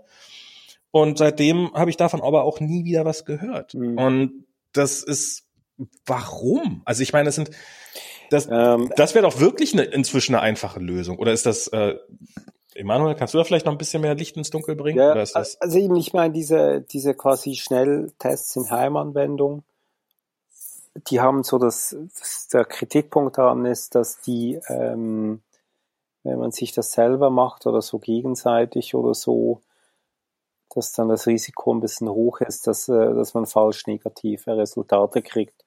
Und Mhm. dass die Leute dann ein bisschen so auf der leichtsinnigen Seite sind und äh, dass man sagt, ja, ich habe ja einen negativen Test, jetzt kann ich machen, was ich will. Ähm, weil eben, ich meine, Michael hat das ja vorher erläutert, das ist nicht so einfach, sich selber oder auch Klar. jemand anderen so in die so ein Stäbchen in die Es Nase ist einfach, rein- es ist nur unangenehm. Genau, es ist sehr unangenehm. Also will es sicher auch nicht jeder machen oder selber machen. Und diese Speichel- und Gurgeltests in Verbindung mit diesen Schnelltests, das sind ja diese Antigen-Schnelltests, die sind halt einfach nicht so wahnsinnig empfindlich. Da kann schon mal, da kann schon mal ordentlich was durchrutschen. Das ist deswegen, daher kommt so ein bisschen diese Skepsis gegenüber der Heimanwendung. Aber das ist ja nicht, ähm, das ist ja nicht alles. Ähm, natürlich ist so dieser Lockdown ist ja im Prinzip so ein bisschen ein grobes, grobes Geschütz, aber es geht ja vor allem darum zu sagen, also da, deswegen sind ja diese Stufenpläne jetzt so, es äh, kommt jetzt endlich. Oder diese Ampel, die man in Berlin ja schon seit irgendwie einem Jahr fast hat, ist auch so eine Form von Stufen, Stufenplan. Es geht ja vor allem darum, auch frühzeitig zu sehen, wie sich die Lage entwickelt. Und dafür müssen nicht alle zu Hause Schnelltests machen, sondern man kann auch sagen, man macht wirklich so einen neuralgischen Punkten, wie zum Beispiel in Schulen oder große Betriebe oder so. Da macht man die Tests und wenn man merkt, okay, es geht wieder so ein bisschen los, dann bleiben wieder alle zu Hause. Also es geht ja nicht nur darum, quasi die Tests zu machen, um individuell was zu finden oder nicht zu finden, sondern breit zu testen, um quasi ähm, die Gesamtsituation besser einschätzen zu können und dann eben wirklich früh, ausnahmsweise mal frühzeitig reagieren zu können. also um eine schnelle Sensorik zu haben. genau, Stelle sind so, und das ist ja die Idee von diesen Abwassertests. Ähm, weil Ja, Abwasser ja, ja. noch früher hochgeht als quasi diese Teststatistiken. Äh, und weil das ja auch sehr einfach ist, weil man da quasi nicht invasiv ist. Also man muss nicht zu jedem Leuten hingehen und die testen, sondern das Abwasser kommt ja von selber gewissermaßen. Aber wie ist das denn? Die Tests, die Zahl der Tests nimmt doch nach wie vor eher ab, die durchgeführt wird als Ja, es, PCR-Test. es gibt, glaube ich, von diesen Antigen-Schnelltests gibt es, glaube ich, erst so anfängliche Statistiken. Das sind, glaube ich, schon eine Million pro Woche oder sowas.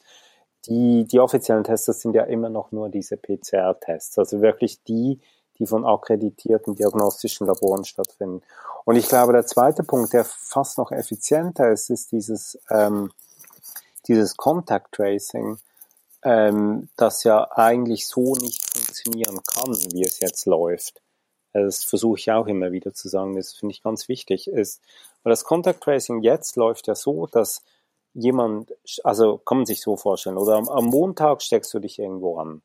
Mhm. Und dann dauert es ja ungefähr irgendwie vier Tage, bis du Symptome zeigst. Das bedeutet, vielleicht machst du am Freitag oder, oder Donnerstag oder Freitag einen Test und kriegst, sagen wir mal, am Samstag, also wenn du dich am Montag ansteckst, kriegst du am Samstag kriegst du ein positives Resultat. Und auch wenn es dann ganz schnell geht, auch wenn dann das ähm, Gesundheitsamt alle deine Kontaktpersonen Kategorie 1, also Leute, mit denen du länger zusammen warst, antelefonierst und die in Quarantäne steckst, ist das Virus ja trotzdem schon rausgekommen, weil du hast ja vielleicht mhm. am Mittwoch hast du eine Person angesteckt und die hat dann, das ist Kontaktperson Kategorie 1, die hast du am Mittwoch angesteckt und am Freitag hat die dann auch wieder jemand angesteckt. Und diese mhm. Person, diese zweite Runde gewissermaßen, diese Person ist ja nicht in Quarantäne sondern nur die Kontaktperson Kategorie 1, aber wegen diesem langen, relativ langen Zeitraum zwischen Ansteckung und quasi Merken der Ansteckung, weil es eben so lange yeah. dauert, bis Symptome kommen, ähm, kann das gar nicht funktionieren, so wie es zurzeit ist. Aber die, die, diese Kontaktpersonen der Stufe 1, die werden doch auch eigentlich getestet, oder? Ja, das ist ja auch so ein, das äh, wollte ich vorher noch sagen, weil das habe ich gerade heute gelesen. Mit, momentan nur mhm. mit äh, Symptomen, glaube ich. Ja, nur mit Symptomen. Ähm, also wir hatten im letzten November hatten wir so einen kleinen Ausbruch in unserer Kita. Da konnte ich das mal so ein bisschen live durchtesten. Da habe ich auch selber auch quasi angeboten, dass ich die Leute teste, wenn äh, für die, die wollen. Da habe ich das auch mal so ein bisschen überlegt und dann auch gesehen, wie das Gesundheitsamt reagiert und so. Und ein Aspekt, den ich auch höchst problematisch fand, ist, dass die, ähm, die Kontaktpersonen Kategorie 1 werden nur getestet, wenn sie Symptome haben. Das, das ist doch der Sinn der Sache, dass man jeden testet. Genau, eben. Und hier ist eben, das habe ich jetzt heute gelesen, äh, in Bremen ist es seit Mitte Januar, ist das so, dass Kontaktpersonen Kategorie 1 auf jeden Fall einen kostenlosen Test kriegen wenn sie wollen. Dann kommt natürlich noch dazu, dass die Leute das dann auch machen. Und also zumindest bisher, klar, jetzt sind halt erst drei Wochen, das dauert alles Trägheit und so haben wir diskutiert. Ähm, dieses Angebot wird bisher noch nicht wahrgenommen, in Bremen zumindest. Also die meisten Kontaktpersonen Kategorie 1 lassen sie noch nicht testen. Aber es ist natürlich auch so. Wissen Sie das denn überhaupt? Ja, sehr wahrscheinlich wissen die. Also ich meine, das sind ja auch so, es lesen jetzt nicht alle Leute ständig irgendwelche behördlichen Verlautbarungen. Also das yeah. dauert. Aber ich meine, man müsste auch dieses gesamte Testregime testen, also dieses gesamte Quarantäne-Test-Setup müsste man irgendwie ändern und sagen, ja gut, wenn wir jetzt irgendwo einen Fall haben, dann müssen wir das Netz quasi ganz weit auswerfen. Also weißt du sogar zum Beispiel irgendwie das gesamte Wohnhaus testen oder sowas. Mhm. Oder unter Quarantäne stellen und dann testen, aber dann natürlich auch, wenn der Test dann negativ ist, dann gehen die Leute dann auch wieder raus. Also du kannst nicht wegen ähm, also ich glaube nicht, dass es so gut akzeptiert würde, wenn man sagt, also wenn wir eine Ansteckung haben, dann stecken wir 500 Menschen für zwei Wochen in Quarantäne. Das würde dann, glaube ich, zu so, so Ausweichstrategien führen, dass man nicht alle angibt oder so. Aber dass ja. man sagt, gut, wir, wir testen zumindest alle diese 500 sofort. Ähm, das sind so zwei Dinge, die ich fast so ein bisschen für effizienter halte, als wenn man sagt, ja, wir machen jetzt irgendwie Antigen-Tests zu Hause für alle. Aber wie gesagt, ähm, man sollte das trotzdem machen, weil es, es leistet natürlich schon auch einen Beitrag dazu. Und wenn's, wenn man dann irgendwie mal merkt, das funktioniert irgendwie nicht mit diesen Antigen-Tests at home, dann, dann macht man es halt nicht mehr. Ja, klar. Also ich, also ich finde ja gerade den, den, den Punkt, den du angesprochen hast, mit den quasi irgendwo an öffentlichen Stellen oder randomisierte Personen einfach regelmäßig mal durchtesten, einfach um sich ein Bild der Lage zu machen. Ja, ja. Und die dann halt, das ist ja, das klingt ja nach einer eigentlich total selbstverständlichen Sache. Also in Großbritannien wird das ja gemacht. Das sind ja deswegen sind, gibt es auch so viele so tolle Zahlen aus Großbritannien, weil da glaube ich jede Woche einfach mal 20.000 zufällig ausgewählte Menschen getestet werden. Ja, das ist das ist was was was ich immer mehr die Befürchtung habe, dass wir so nach und nach oder gar nicht mehr so nach und nach, sondern immer mehr ähm, halt einfach die Strategie fahren, wer weniger testet, findet auch weniger. Und man kann sich die Zahlen auch schön reden, indem man einfach weniger testet. Und man muss aber auch sagen, dass die ähm, Großbritannien nicht wahnsinnig erfolgreich sind. In der ja, das ist, das ist ja, das, das muss man immer auch immer wieder sagen. Also Vielleicht immer, sind sie immer, erfolgreicher als wir und wir wissen es nur nicht. Also immer, wenn man Großbritannien lobt, muss man halt sagen, ja, guckt, sie machen gewisse Dinge schon sehr, sehr gut, aber ja. viele andere Dinge dann halt auch nicht ganz so gut.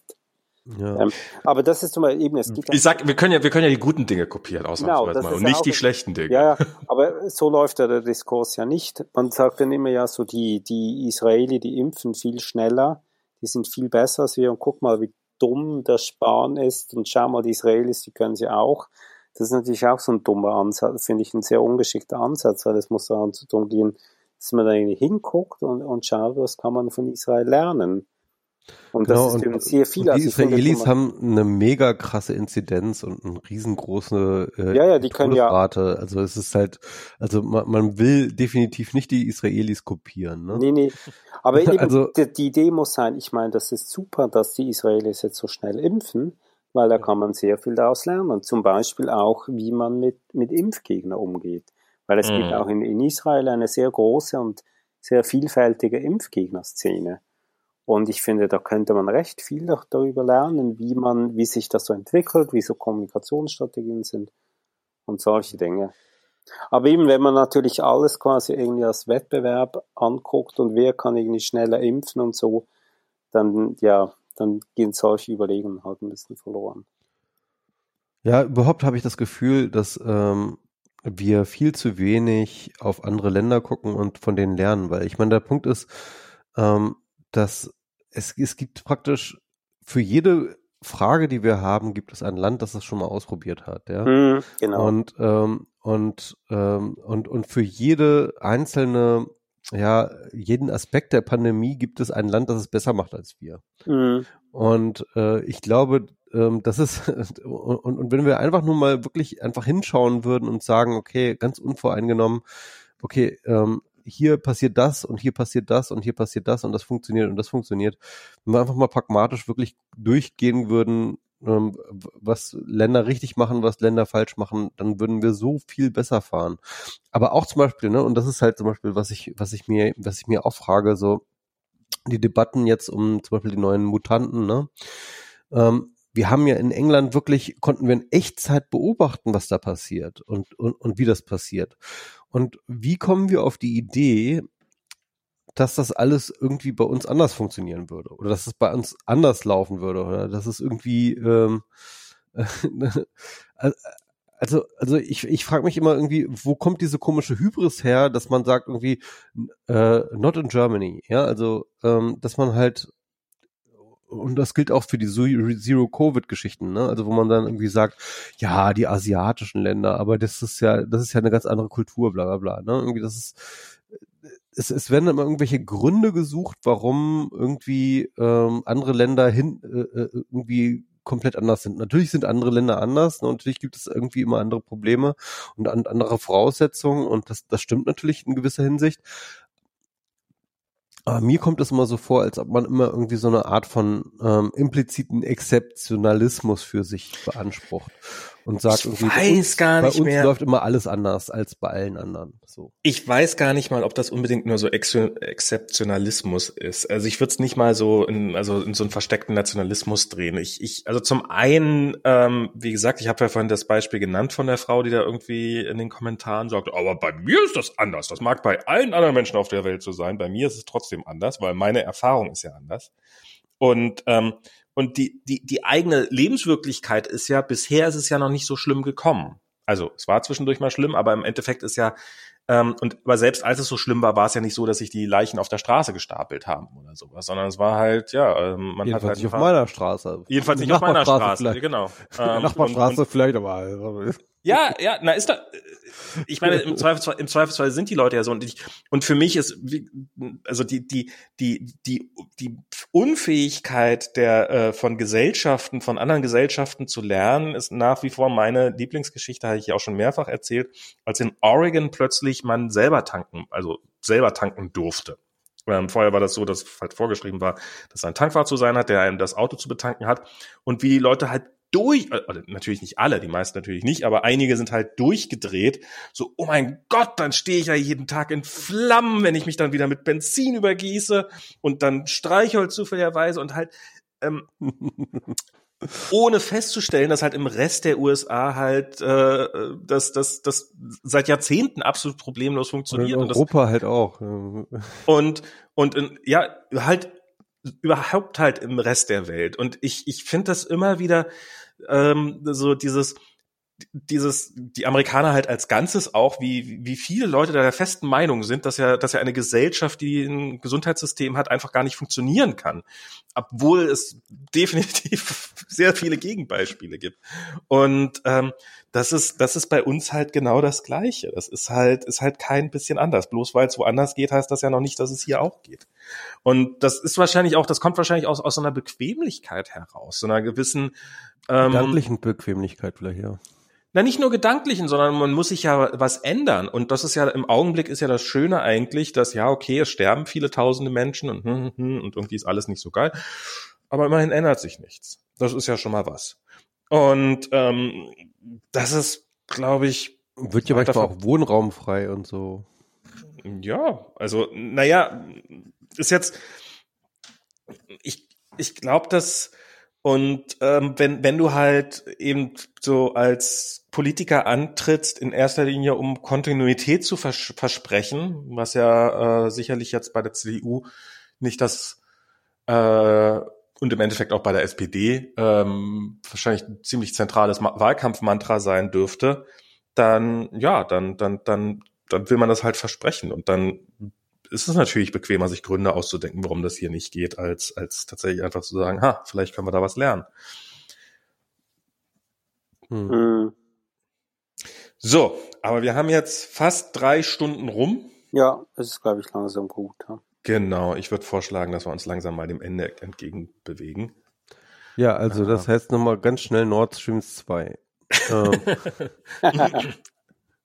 Sag, sag mal, was ich die ganze Zeit schon mal, was ich, äh, du hast ja wahrscheinlich auch diesen Artikel gelesen darüber, wo quasi der, der, der, das Covid-Virus und das, äh, der, der Impfstoff äh, so aus, so ein bisschen aus einer Informatiker-Nerd-Sicht analysiert worden ist. Hast du den gelesen, Emanuel? Ähm, ich glaube nicht, nee. Also, ah, der war ziemlich nicht. cool, ja.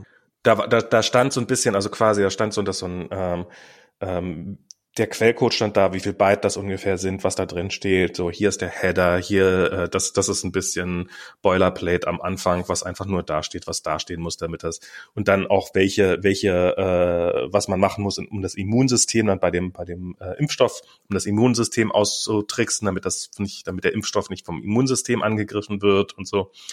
Und was ich halt krass fand, war halt, dass am Anfang stand halt ein DNA-Drucker der halt dann quasi diese DNA gedruckt hat. Und das ist offensichtlich ein mittlerweile Stand. So. Nee, das war in dem Fall ein DNA-Drucker und danach ist das in äh, RNA verwandelt worden, weil es keine RNA-Drucker gibt. Wohl. Mhm. So.